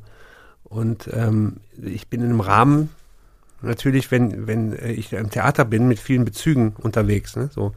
Wenn jetzt aber in so ein Bild im Internet auftaucht, ich und Federschmuck, dann, und dann sagt, du Rassist, dann sagt dann er- erstmal, ich mag Rassist sein, aber äh, das ist jetzt sozusagen nicht beabsichtigt. Ne? So. Mhm. Und dann wird es kompliziert. Mhm. So, dann, dann ist der, Scher der kleine Scherz äh, vergangen. Und es geht ja auch im Internet sehr schnell, Mhm. finde ich. Und die Leute sind da auch oft sehr entgrenzt und ähm, ja, man, man ich- sieht dann immer das Symbol Mhm. wie einen Federschmuck und sieht eben nicht, was steckt dahinter, Mhm. was wird da erzählt, sondern einfach nur Rassismus. So, das ist natürlich dann eine Vereinfachung der Sache, die scheiße ist. Genau, lassen wir es so Mhm. stehen. Ähm, 2008 erschien ein Album von dir mit dem Titel 1968. Der Opener, warum heißt der eigentlich irritierenderweise heißt der ja 1986? Hm? Also ähm, auf deinem Album 1968, Was? der Song selber heißt ja 1986. Nee, Nee? das ist Ah. irgendwie ein Verdreher. Das, der heißt auch 68. Ah, okay, dann ist das vielleicht irgendwo im Bei Spotify Internet verdreht. verdreht, worden. Ja, das genau. Also gut, dass das hier aufgeklärt wird. Ähm, ja, ist dieser Song eigentlich eine Abrechnung mit den 68ern oder eine Hommage? Eine? Hommage. Das ist, äh, es gab diesen, es gab, die gibt's ja immer noch, ähm, hieß denn der von der Bildzeitung hier, der, der, der Gel-Typ da, der, ähm, dieser vor dem Julian Reichelt Achso. Döpfner. Nee, Nee, warte. äh, Kai, äh, ähm, Da, äh, wie heißt er denn? ich weiß, wen du meinst, Ähm, ja, aber ne? Der, spricht ja nicht gegen uns, dass wir den ähm, Namen jetzt. der ist jetzt irgendwie im Silicon Valley oder irgendwo. Ja. Ähm, Kai Dietrich, nee, ist ja nicht, das war ein Schauspieler, der heißt ähm, Kai Dickmann. Dickmann. Ja. Dickmann. Und der hat so ein Buch geschrieben, also eine Abrechnung, Ja. nämlich über die 68er. Und daher kam das so. Oder ich hatte dieses Programm äh, mir auch, äh, angebahnt oder so, ging es um die Sachen, dann war halt die Frage, also diese, diese Abrechnen auf der einen Seite, das ist ja immer noch äh, jetzt auch bei der AfD oder so, dass man diese, diese Kul- Kultur, und wir sind wahrscheinlich Kinder davon, so dass man Mhm. sagt, dass, also generell die Kulturrevolution von rechts, so, das, das war ja damals noch nicht ganz so arg, aber das, das war auch schon in gewissen Kreisen war das so weg mit denen oder das, dass man Mhm. eben sich behauptete als ähm, als was auch immer äh, konservativ, dass man sich da also dass man die weg haben will, dass man die dass man auf die draufschlägt und das habe ich dann eben auch gemacht in dem Song. Ja. Ja, sehr schön finde ich den auch, weil man nämlich eben dann, wenn man mal ein bisschen genauer hinhört, diese andere Ebene Mhm. erkennen kann. Und 2009 ähm, erschien ein Album, ein Soloalbum wieder, das Hongkong-Konzert, Ja. ähm, Solo und Live. Wie kamst du nach Hongkong? Das war Finanzkrise, äh, das war die das war die Lehmann-Zeit, ne? Ich, war waren die nicht auch in Asien da, äh, in Hongkong sogar? Bestimmt, ja. Und da hat ein Hotelier, ein Hotelmanager, der das zehntbeste Hotel Asiens, wie er immer betont hat, äh, leitete, hat ähm, Das zehntbeste. ähm, dem brachen die Kunden weg. Ne? Und der sagte, was mache ich denn jetzt? Ich muss irgendwie was, muss was losmachen. Dann hat er den Quatsch Comedy Club angefunkt Mhm. und hat gefragt, ob die da irgendwie mal ein bisschen Spaß machen bei ihm. Und dann haben die Für mich die Stimmung. Ja. Ah ja. Und dann haben die mich angefunkt und da habe ich gesagt, wie Hongkong, geil, dann fahre ich mit. Und dann haben wir da, die Gästeliste bestand nur aus Firmennamen. Das weiß ich noch, da stand so Otto, C und A und so standen immer. die hatten ein, ein Kuh aus Eis im zehntbesten Hotel. Ne? Skulptur, eine Kuhskulptur. Ein, das, das Eis schmolz da so im Foyer. Quatsch. Das war also. Ach, Speiseeis, Nee, richtig. richtig, nee, äh, Eis, also wie so, äh, wie sagt man, wie, wie heißt denn das andere Eis? Crush, nee, also ähm, so eine Eisskulptur. Eisskulptur, ja, Ah, wie am Strand. Also und Und da gab es so goldenen Pudding in der Pause mit so Goldstaub. Das war so. Da haben die äh, Chinesen im Klo standen die immer da ähm, und haben einem die Hände abgetrocknet. Das war also faszinierend. das war krass, ja. Und da, da war dann eben auch so, waren so ähm, Pianos im Ja. Foyer oder in mehreren Foyers, die es Ja. da gab.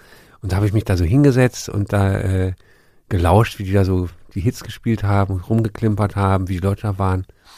Ich habe die Gespräche belauscht, wie die Mafia unten in den Keller ihre Geschäfte machte und so. Also dieses Hotel, und das war so die, die Ausgangsbasis für, für den Abend. Also dieses Hongkong-Konzert. Wie lange warst du da dann in Hongkong? Eine Woche. Eine Woche. Ja.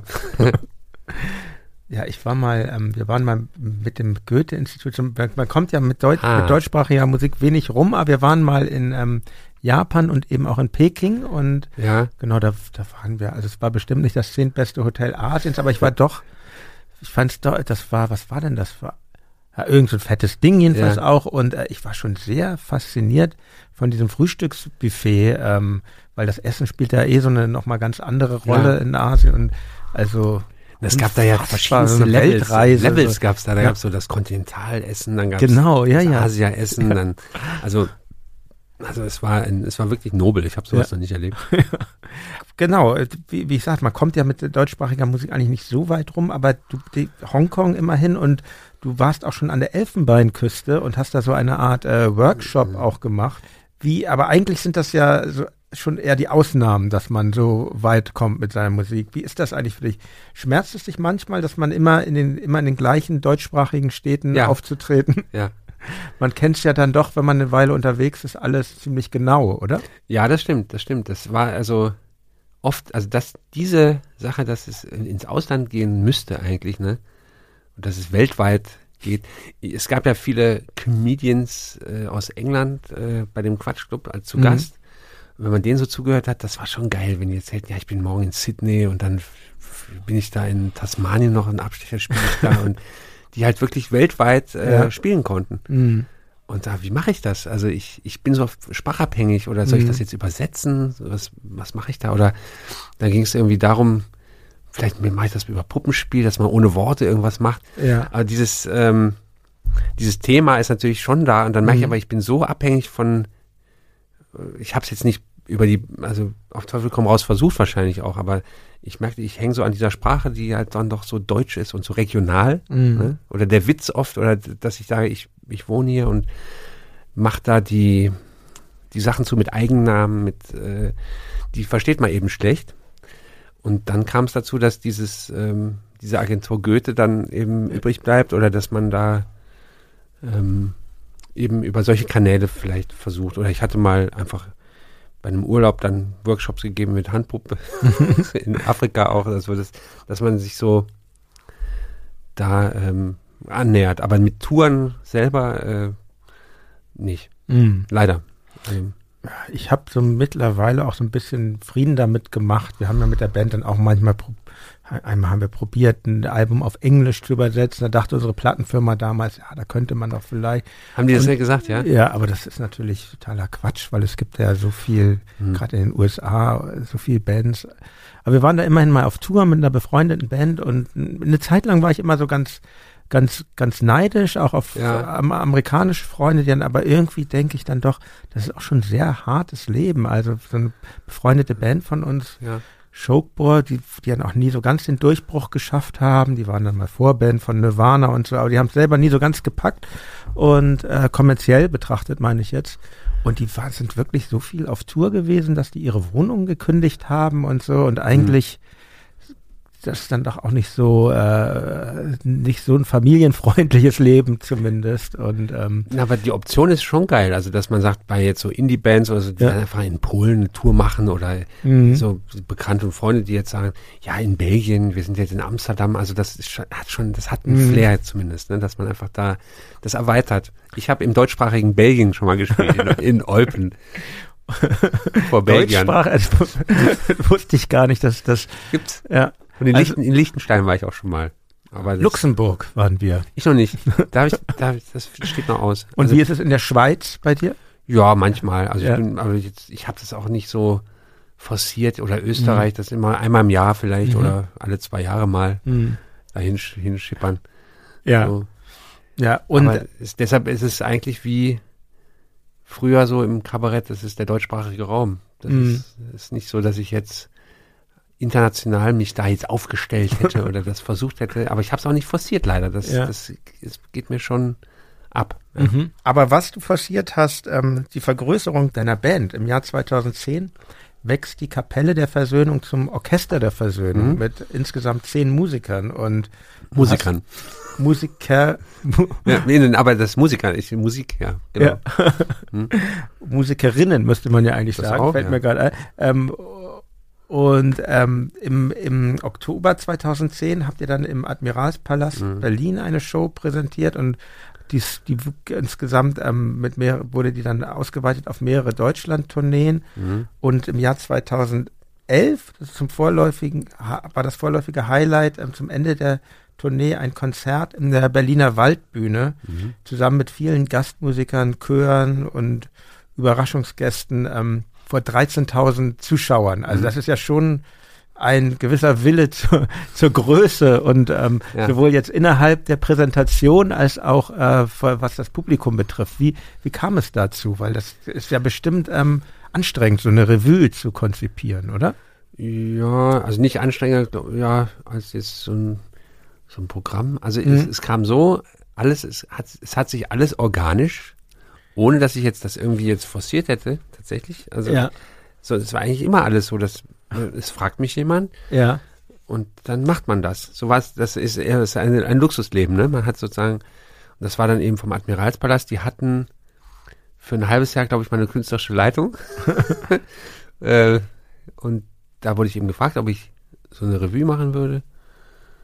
Und dann war es so, dass ähm, auch wieder, wie wieder der Kapelle auch, was machen wir jetzt, was Neues?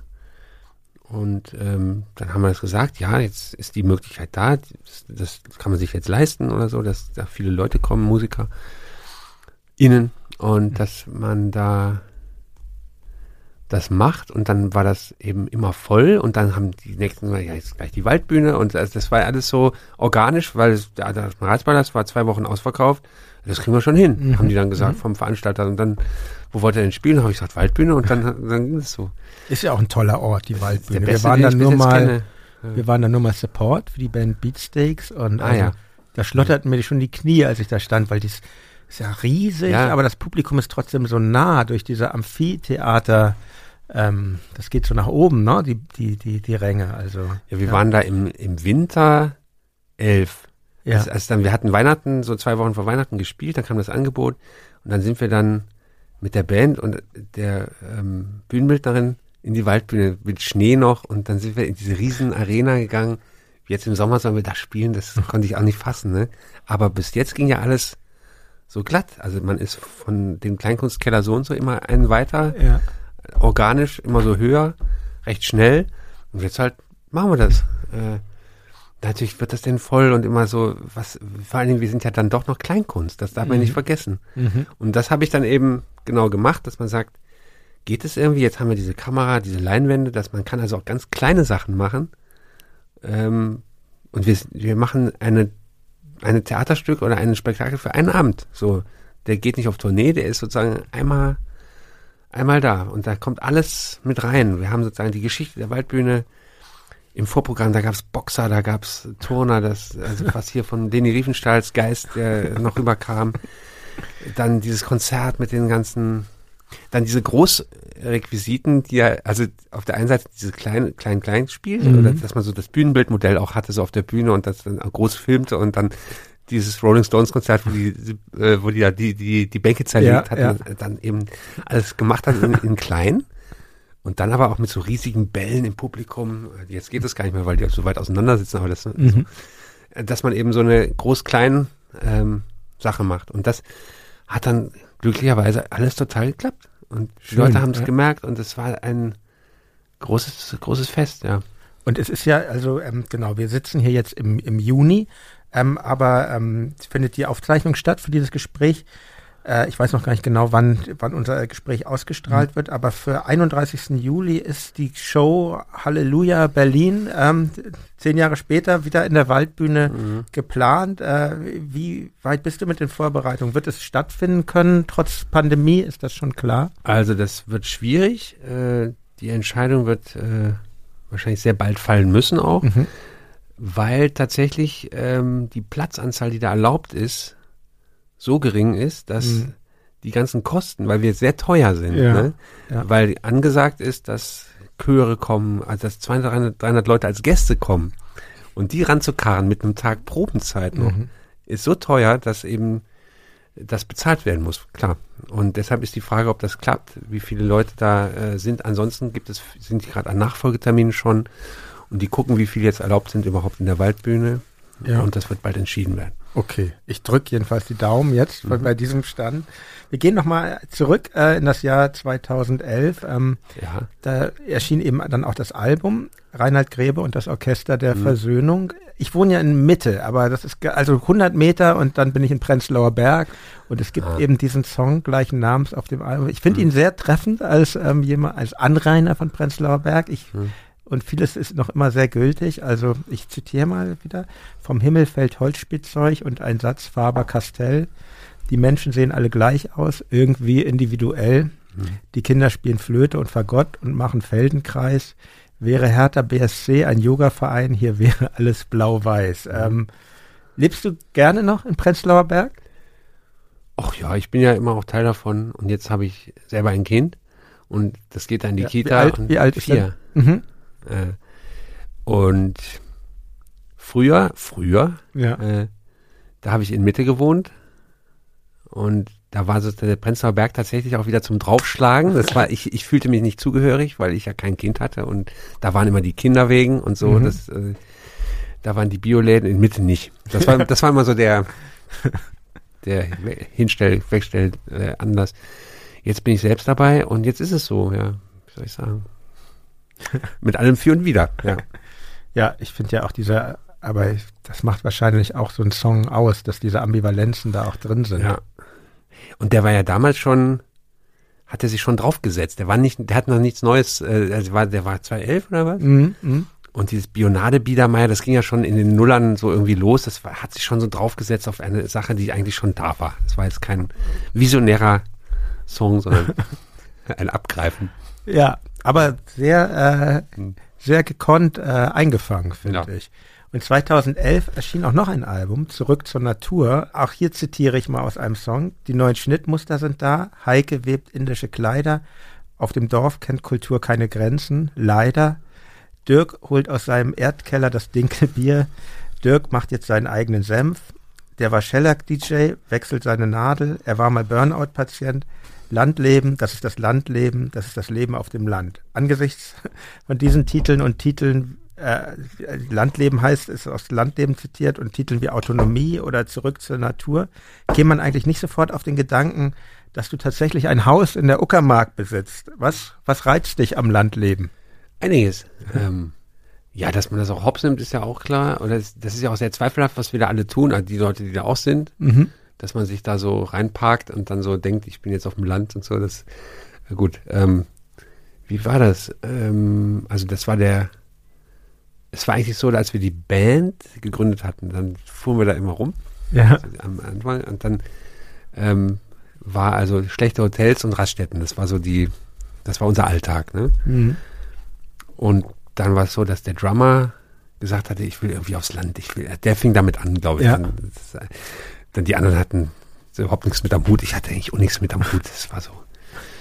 Äh, und dann gab es so die, die Vision, die ging von dem aus, dass er sagt, wir leben alle auf dem Land. Ist das nicht ja die Fanta 4 oder es gab mal so, die das auch so machen? Oder so Thomas so, D., ja. Ja, oder so auf dem Bauernhof und dann sind da Ateliers und alles so nebenbei. Äh, das war so, so ein Traum. Mhm. Und dann haben wir äh, so aus Spaß irgendwie so, haben wir mal so Grundstücke angeschaut, total teuer, wie bei Berlin. Und das klappte alles nicht, weil der, der Tontechniker meinte, ich habe da zu tun, ich habe ja einen Job, wie soll das ja. gehen? Und dann hat sich der Drummer ähm, als erstes ein Haus gekauft, glaube ich, bei Wismar, irgendwie so. Mhm. Weg, der ist dann weggezogen. Mhm. Ähm, und dann, und ich hatte dann, dann irgendwie gedacht, ich will auch irgendwie äh, das, das hat was. Ich bin, habe mich dann mit dem Land so angefreundet, habe gesagt, das ist so, oder andere getroffen, die ich toll fand, die auf dem Land äh, so Proberäume hatten und dann sagte, es, es kann ja eigentlich so bleiben. Du bist bei verschiedenen Leuten zu Gast und äh, dann ist alles gut. Ne? Und dann, dann hatte ich dann mal gedacht, wie wäre es denn, selbst Gastgeber zu sein? Ne? Das war so das eine. Mhm. Die, das Wort Immobilie, lutscht dir das mal gut rein, was das heißt. Ne? Also auch die Verantwortung dafür, dass man an der Sache dranbleibt. Das ist wieder dieses Abbruchding, ne, was ja. ich hatte. Das war mir dann immer wichtiger, dass man sagt, jetzt bleib da mal an der Sache dran. Dass auch im nächsten Jahr gehört dir das Haus immer noch. Du musst dann was reparieren das, oder ausbauen, dass man, das wäre, glaube ich, ganz gut für mich. Oder einen Ort zu haben, dann kann es mit dem Ort immer stärker, dass man sagt, dann hatte ich so alte Kollegen getroffen, auf, an der Straße auch, die sagten, ja, ich wäre mal, wir haben ein Haus auf dem Land. Ne?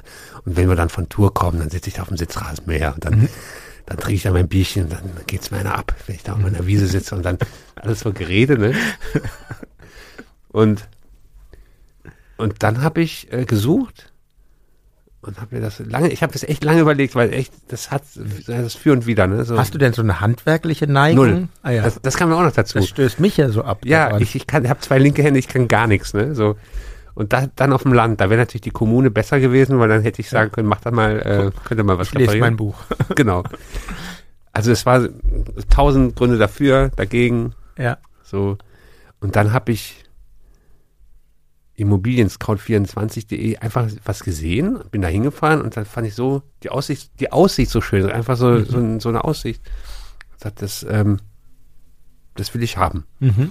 Und ich hatte das Geld, hab's dann gekauft. Und seitdem habe ich das. Und ich bin eigentlich sehr glücklich, weil es ist ein schöner Ort und ja. Aber du lebst im Wechsel, Stadt, Land. Hauptsächlich Stadt und Tour ja. und auf dem Land wirklich einmal im Monat oder so alle paar Wochen. Oder im Sommer manchmal so. Und ähm, genau, wo du sagst, Tour auf dem Album Zurück zur Natur findet sich übrigens auch noch ein Titel, den ich gerne in die Playlist aufnehmen möchte. Burnout. Ich finde das. Welche ein, Playlist? Ähm, es gibt, ach so, genau, das muss ich, es gibt mhm. als begleitend zum Podcast gibt es eine Playlist auf Spotify, ah. wo dann immer die Titel über die gesprochen wird und ähm, äh, die werden da drin aufgenommen. Mhm. Und ähm, zum Beispiel eben jener Titel und vor allen Dingen auch Lieder, die ich ganz besonders schätze von mhm. meinen Gästen. Und eben dieser Titel Burnout auch. Das ist, finde ich, ein wunderbarer Song mhm. über das Leben auf Tournee. Eine, ein kurzes Zitat nur, was finde ich, was irgendwie alles sagt. An der Straße stehen Rehe, wir fahren dran vorbei. Das war der goldene Oktober auf der A2. Ich denke, wenn man selber mal auf Tour war, mhm. weiß man genau, äh, also ja. ich kenne dieses Gef genau ja. klar. So, ja. Und also sehr gekonnt. Und ähm, so. Und diese kurzen Zeilen manchmal, die sind, finde ich, irgendwie was was, ja, was ich irgendwie sehr schön finde an deinem, deiner Musik. Vielleicht mhm. noch ein zweites Beispiel, der Titel Ausleben. Ah, ja. ähm, da möchte ich auch noch ein Zitat bringen. Immer wenn ich Babys sehe, denke ich, was wird aus denen später? Eben noch in Unschuld und jetzt Waschmittelvertreter. Ja. Also ähm, traurig, aber sehr wahrhaftig auch. Da gibt es auch ein schönes wie, äh, wir waren Popstars, äh, begrab mein Herz im Copyshop, wie es? Äh, gut, ja, schönes Lied, ja. Über dein 2012er Album, das Reinhard Grebe Konzert, sprachen wir ja schon, dieses mhm. sehr autobiografische Album. Und dein nächstes Album, Berliner Republik, mhm. ist, ist, das aus dem Jahr 2014. Ich finde mhm. das auch einer deiner, einer, einer meiner Lieblingssongs von dir drauf, Loch im Himmel. Ah. Ähm, als ja. ich klein war, habe ich Gott gesagt, lieber Gott, hilf mir morgen beim Diktat. Und Gott war damals noch ein Mann mit Bart mhm. und hat mir geholfen beim Diktat und er wohnte in der Lampe überm Bett der Teufel im Heizungskeller, der war rot und fett und ich sprach mit der Lampe sehr vertraut. Die Lampe hat zugehört, ich hab's halt geglaubt. Und dann später das ein Loch im Himmel, ein Loch im Himmel und das geht nicht mehr zu. Mhm. Kannst du dich erinnern, wann deine Kindheit vorbei war? Wann dieses Loch erschien im Himmel? Also wenn es darum geht, ist es wahrscheinlich am Tag der Konfirmation, weil das mhm. war, ähm, da hatte ich schon am, war ich schon, der Zweifel war schon da. Und da habe ich gedacht, ähm, ich gebe jetzt dem Pastor noch eine Chance und dem lieben Gott auch. Wenn jetzt irgendwas passiert, wenn er mir die Hand auflegt, dann gebe ich ihm noch eine Chance. Es passiert aber nichts. Ja. Es war einfach so ein labriges Gefühl und und da habe ich dann aufgehört, zu, zu, an Gott zu glauben, ob das die Kindheit war, das kam dann so peu à peu, mhm. aber das war so ein Moment, an den mhm. ich mich erinnere. Dass ich da so, das, was mich ja, also die Kindheit war ja voll Jesus und voll Kirche bei mir. Und das war so ein Moment des Abschieds. Ja, ich habe den Konfirmationsunterricht nicht zu Ende geführt. Insofern. Weil du schon vorher gezweifelt hast. Ich war der Letzte, der noch dran geglaubt hat. Die anderen haben alle so Geschenke, Witze, Geschenke. Witze gemacht, so über Ja. Jesus und so. Ja. Du Spinner, was glaubst du denn? Und ich hab, nee. Bleib, warte doch mal. So einfach, so einfach ist es nicht, ne? Ja. Und dann Ja. kam, die haben mich echt weich gekocht schon. Das war so, ich war der, der letzte Aufrechte, der, der dann noch gesagt hat, ich, ich gebe dem. Und dann war halt dieser, dieser Konfirmationstag mit diesen ganzen Samtanzügen und so. Mhm. Und dann war es so alles so verpuffte, so komisch. Ja. Und, und wie ist das jetzt? Hast du irgend, äh, gibt es irgendwelche religiösen Anklänge bei Nee. dir oder? nee. Ähm, 2017 hast du, ähm, ist durch die Medien gegangen, dass du gegen das Land Rheinland-Pfalz eine Klage erhoben hast. Grund waren die Toilettengebühren auf den Autobahnraststätten, das Mhm. sogenannte Sanifair-Konzept. Und ähm, zwei Fragen. Äh, du hast den Prozess verloren. zwei Fragen. Zweimal verloren. Zweimal Auch in der verloren. zweiten Instanz. Find, findest du es nicht eigentlich, also ich bin, ich kenne ja, ich kenne ja eigentlich so Touren, bevor sich Sanifair so durchgesetzt hat und danach, findest du es nicht eigentlich auch ganz gut, dass seit es dieses Sanifair-Ding gibt, die Toiletten wenigstens sauber sind auf den Raststätten? Das Argument haben meine Eltern auch gesagt. Das ist doch wenigstens sauber und sie zahlen gern. ja, geht mir eigentlich auch so. Aber ich bin gar nicht so ein sauberer Mensch. Also das, das war gar nicht so das Thema. Und Ja. dann bin ich mit Ostern in einer Band, die renitent sind. Und ich bin ja gar nicht so renitent, aber die haben, Ja. als wir da auf Tour waren, die haben gesagt, die spinnen doch hier die Zahlen fürs Pinkeln. Da haben die immer so, ähm, die haben sich aufgeregt. Das ging gar nicht so von mir aus. Ah ja. Äh, die haben, das ist ja das allerletzte so. Und dann, dann haben die dann äh, wild gepinkelt so an der Tankstelle. So in, in die Büsche rein hinten. Ja. Und dann wurden die abgezäunt, ne, weil das viele gemacht haben. Ja. Dann, die wurden Stimmt, da sind überall diese hässlichen Zäune Ja. jetzt. Ja. durch, Mhm. in, durch die Wildpinkler, ne? Hat die, die spinnen doch hier, was ist das? Und dann habe ich mich so ein bisschen damit beschäftigt, über die Machenschaften, die da sind. Und dann habe ich in so einer Nummer erstmal, so im Programm habe ich dann so gesagt, äh, was mit Sanifair so ist und was mit der Tour ist. Und das, das, äh, dann habe ich gesagt, ich verklag die einfach. Ne? Das hat sich so ein bisschen verselbstständigt. Ja, das hat sich verselbstständigt. Das, ich habe so, ich habe das erstmal so als Spaß, äh, was heißt Spaß? Ich habe das so gesagt. Äh, ich gehe auch bis das Bundesverfassungsgericht oder so fürs äh, UNO und so. Und dann habe ich, habe ich gesagt, dann mache ich, du musst es jetzt machen. Ne? Und, äh, ähm, und zwar, ähm, dass man sagt, man macht da keine Show draus, sondern man lässt die Gerichte arbeiten, mal gucken, was passiert. Einfach so aus Interesse, was, was, was passiert da jetzt? Und wie kann man das formulieren? Oder wie formulieren das jetzt die Anwälte? Ne? So. Und eigentlich ging es bis zu diesem Programmpunkt, so was ich ja immer so gesagt habe. Und das andere war dann wirklich anwaltlich, dass ich dann jemanden da drauf angesetzt habe. Ist das nicht sehr anstrengend und teuer? Den Es ist teuer, für mich war es nicht so anstrengend, weil ich das nicht gemacht habe. Ich war auch nie beim Prozess. Ja. Das haben die Anwälte dann unter sich ausgehandelt. Okay, aber teuer ist es. Teuer ist es schon. Das Verlieren ist teuer. ein Album vor deinem aktuellen Album noch im, im vor zwei Jahren erschienen, das dein Album mit dem schönen Titel Albanien Oh, ja. mit der Kapelle der Versöhnung. Ähm, den Titelsong finde ich sehr interessant. Dieser dieser ist ein bisschen experimentell arrangiert, dieser dieser blubbernde Beat und ähm, ich war leider nie in Al Albanien, würde aber gern mal hin. Warst, warst du jemals dort? Ja, zweimal. Ah ja, Für einen Und Tag. Auch, Ne, wir haben immer ja. Urlaub gemacht in Ja. ähm, Korfu, auf Korfu, in Kor Ja. auf Korfu und das ist ja einen Tag mit, mit der Fähre fährt man so rüber, für Mhm. Tagestouristen und das habe ich gemacht. Mal übernachtet auch und das, äh, das war so der Anlass. Und da kam mir dieses Thema Albanien und dann gärte das da so rum.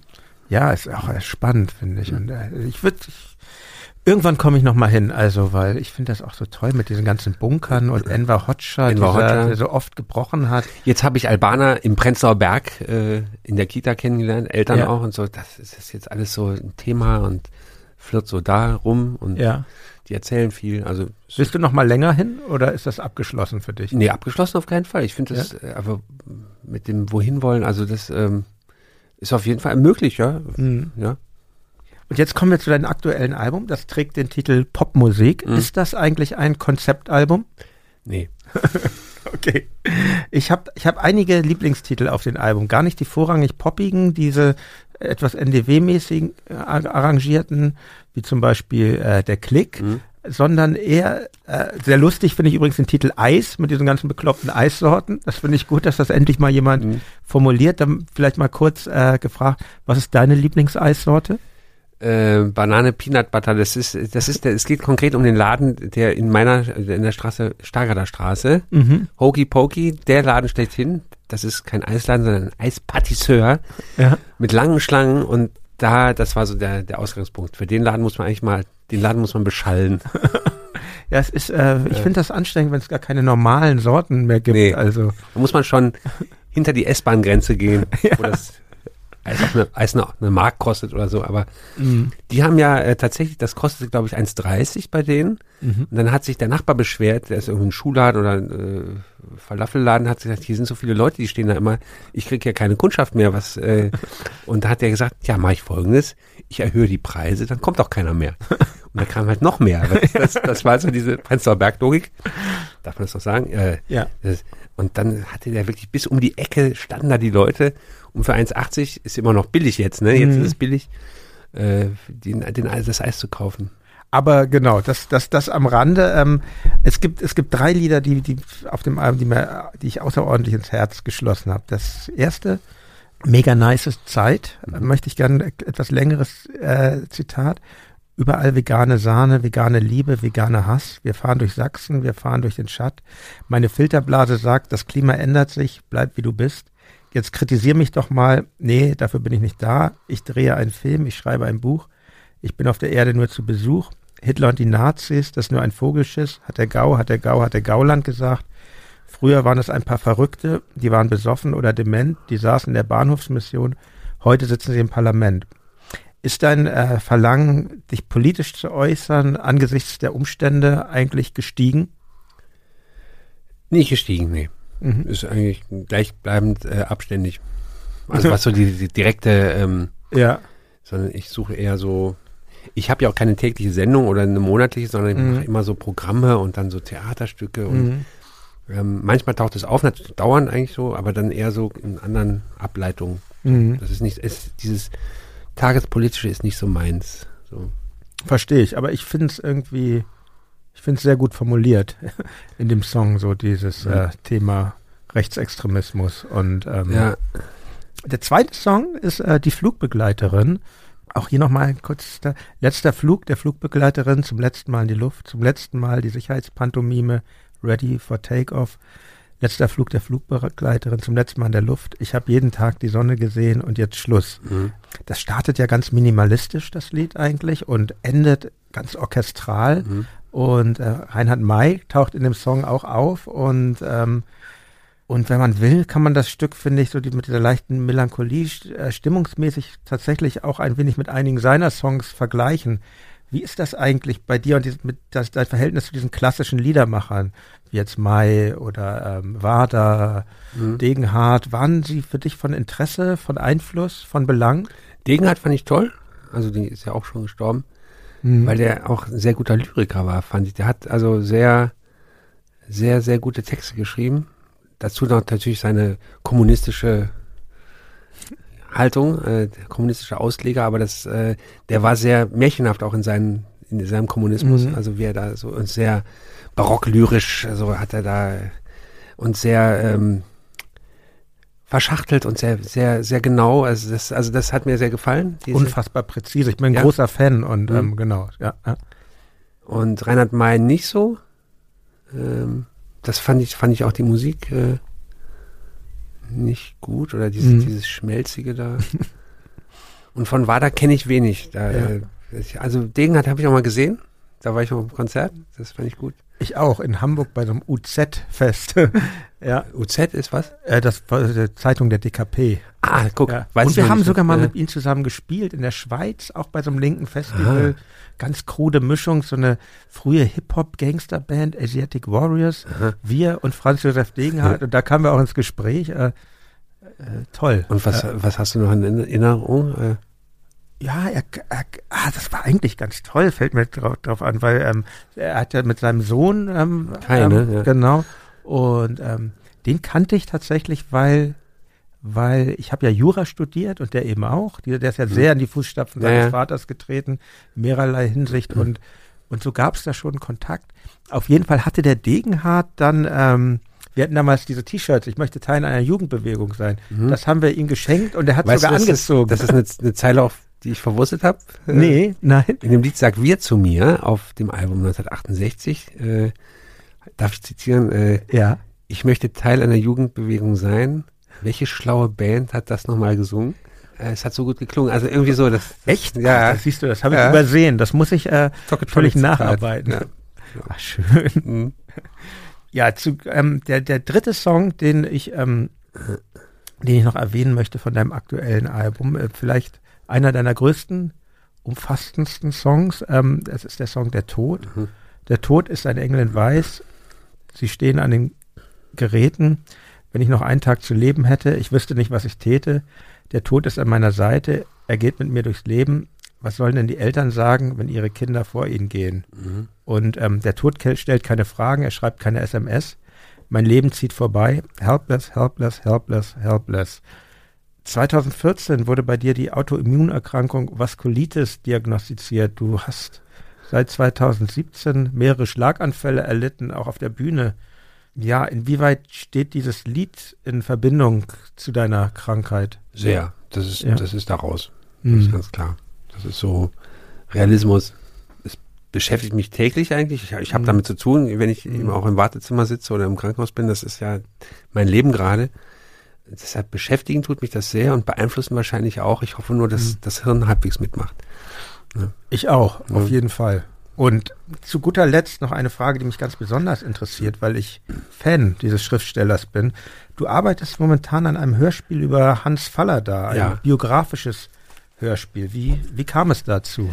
Das war der Lockdown. äh, und dass ich, ich wohne zwei Dörfer weiter von dem Ort, wo er gewohnt hat. Karwitz? Ja. Mhm. Also da oben in der Feldberger Gegend. Ähm, und da war der Lockdown. Ach so, nee, es, es ging noch weiter. Das heißt, ich hatte 2019 war das Fontane-Jahr. Mhm. ne, 200 Jahre Fontane. Und da bin ich auf durch, durchs Land gereist in Bauernhöfen und Kirchen mit Fontanes Ehebriefen. Das hat sich so ergeben. Ja. So. Und das fand ich irgendwie sehr schön, dass man irgendwie äh, das Umland so mit Fontane und Kultur und so, dieses, es, war so, Mhm. es waren so Tagesausflüge. Ne? Ja. So. Und dann haben die, die Veranstalter vom Literaturbüro haben gesagt, ja, und jetzt ist das Fontane ja vorbei, was machen wir denn jetzt? So. ähm, und haben dann so vorgeschlagen, so Ehebriefe wieder, ja, ich, ich bin doch kein Ehebriefspezialist, was, also, was, dann- was dann so gibt. Und hatten dann tatsächlich Faller da, ähm, obwohl der gar nicht ex- explizit Brandenburger ist, aber das äh, Mhm. haben die das vorgeschlagen, da gibt es auch Ehebriefe. Und da dachte ich, ich mache doch keine Ehebriefe jetzt, also dauernd, also das, so, dass ich jetzt so Ehebriefe, Ehebriefe, Ehebriefe. Ehebriefexperte. Ja, genau. Also Hörbü Hörbücher, also und dann habe ich gesagt, dann kam der Lockdown zusammen und sagte, Ja. ja. aber auftreten würde ich da gerne schon, irgendwie so, aber Ehebriefe, das, das ist ja blöd jetzt hier. Ne? und dann habe ich mich damit beschäftigt und der war ja, ist ja regionaler Hit, Star hier so Mhm. da und dann kam es so, dass ich gesagt habe, das ist, das Leben von dem ist eigentlich wie so ein Roman, ne? So, dass, wenn man die Lebensgeschichte, diese Kurzvita von dem Mhm. liest, die ist so äh, verhetzt und so krass und so hintereinander weg und so, als wäre es sein bester Roman oder sein Roman eben. Und äh, dann habe ich, kam so eins zum anderen, dass man sagt, man macht einen Hörspiel oder man macht das nur, ähm, erstmal ging es um, um, um Live-Auftreten, also diese Lesung halt, die, Ja. die ich ver verhindern wollte, dass eine E- E-Brieflesung ist, weil das, da, da kommt der, dieser Mensch gar nicht zum Tragen. Ne? Ja. Ne? Und, und dann dachte ich mir, man macht nur non-fiktionalen Kram, Mhm.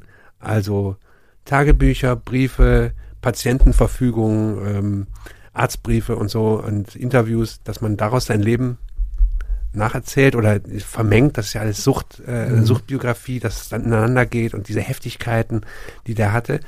Und das ist jetzt daraus geworden. Das ist so ein äh, langes. Und dann kam eben der RBB, habe ich, den habe ich an, äh, Kontakt gemacht, die wollen es haben jetzt und jetzt wird es dann bald scheinbar gepodcastet Mhm. oder wie heißt es da, was, äh, also wird es als Hörspiel äh, Ja. gemacht.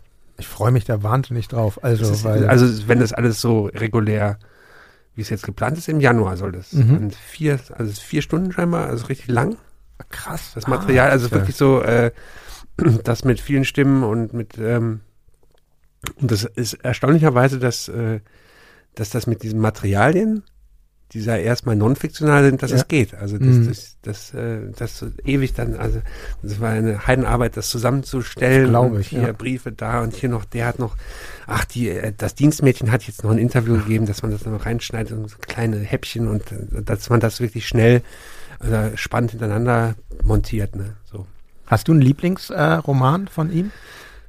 Äh, ich fand den Trinker gut. Mhm. Ja, ist auch. Ähm, und ich fand jetzt auch ähm, das Lämpchen hier, ähm, na, wie heißt es denn? Ähm, kleiner Mann. Kleiner Mann, was nun- fand ich auch nicht schlecht. Also Mhm. ähm, ähm, tatsächlich fand ich den Albdruck gut. Das ist ein, Das habe ich jetzt vor kurzem erst gelesen. Ja. Ist auch ein krasses Buch, oder? obwohl er das ganz gut fand. Ne? Der hat, fand es hat, Ja. hat es eher abgelehnt, aber das war diese Phase, ähm, diese richtig düstere Phase, wo er dann Morphium-mäßig da Mhm. in Berlin in seiner Abbruchbude rumhing und wo Gottfried Bennim noch irgendwelche äh, Ampullen gedealt hat. Also das war so, und das, ähm, das ist so eine, ein halbes Jahr oder was wird da bestimmt, ein Dreivierteljahr Mhm. beschrieben in dieser Zeit. Das ist schon, und ich kannte das so nicht, diese 45er, diese Zeit, diese Stunde, sogenannte Stunde Null, dass man Mhm. da so ein Buch genau äh, in, Ganz- in dieser ganz, Form. Ne? Ganz toll, finde ich auch Mhm. so. Also das beschreibt auch so,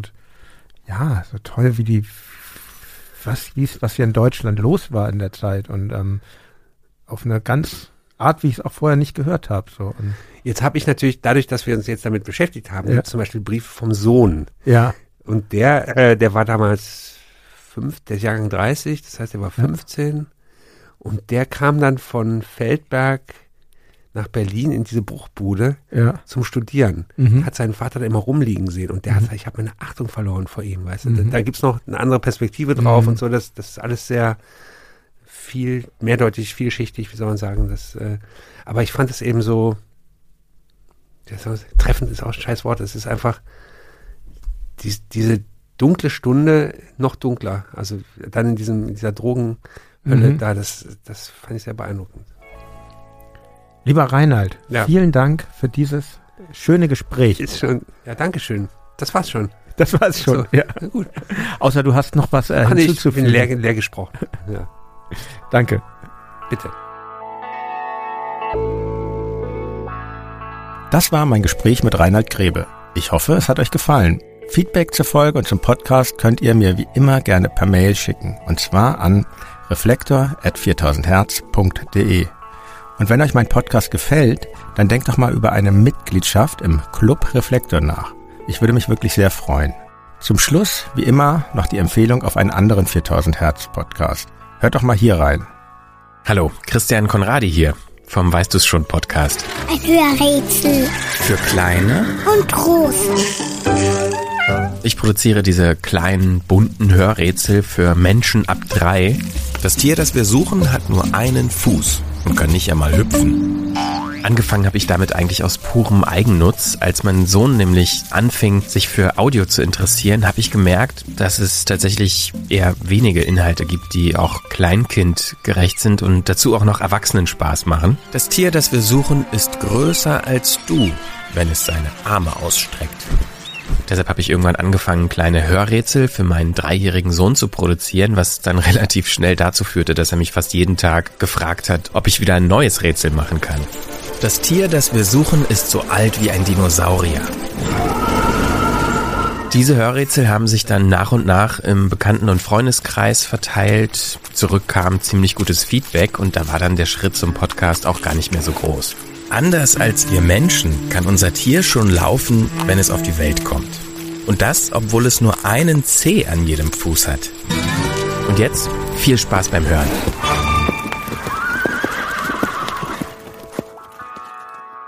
Herzlichen Dank fürs Zuhören und bis zum nächsten Mal. Euer Jan Müller.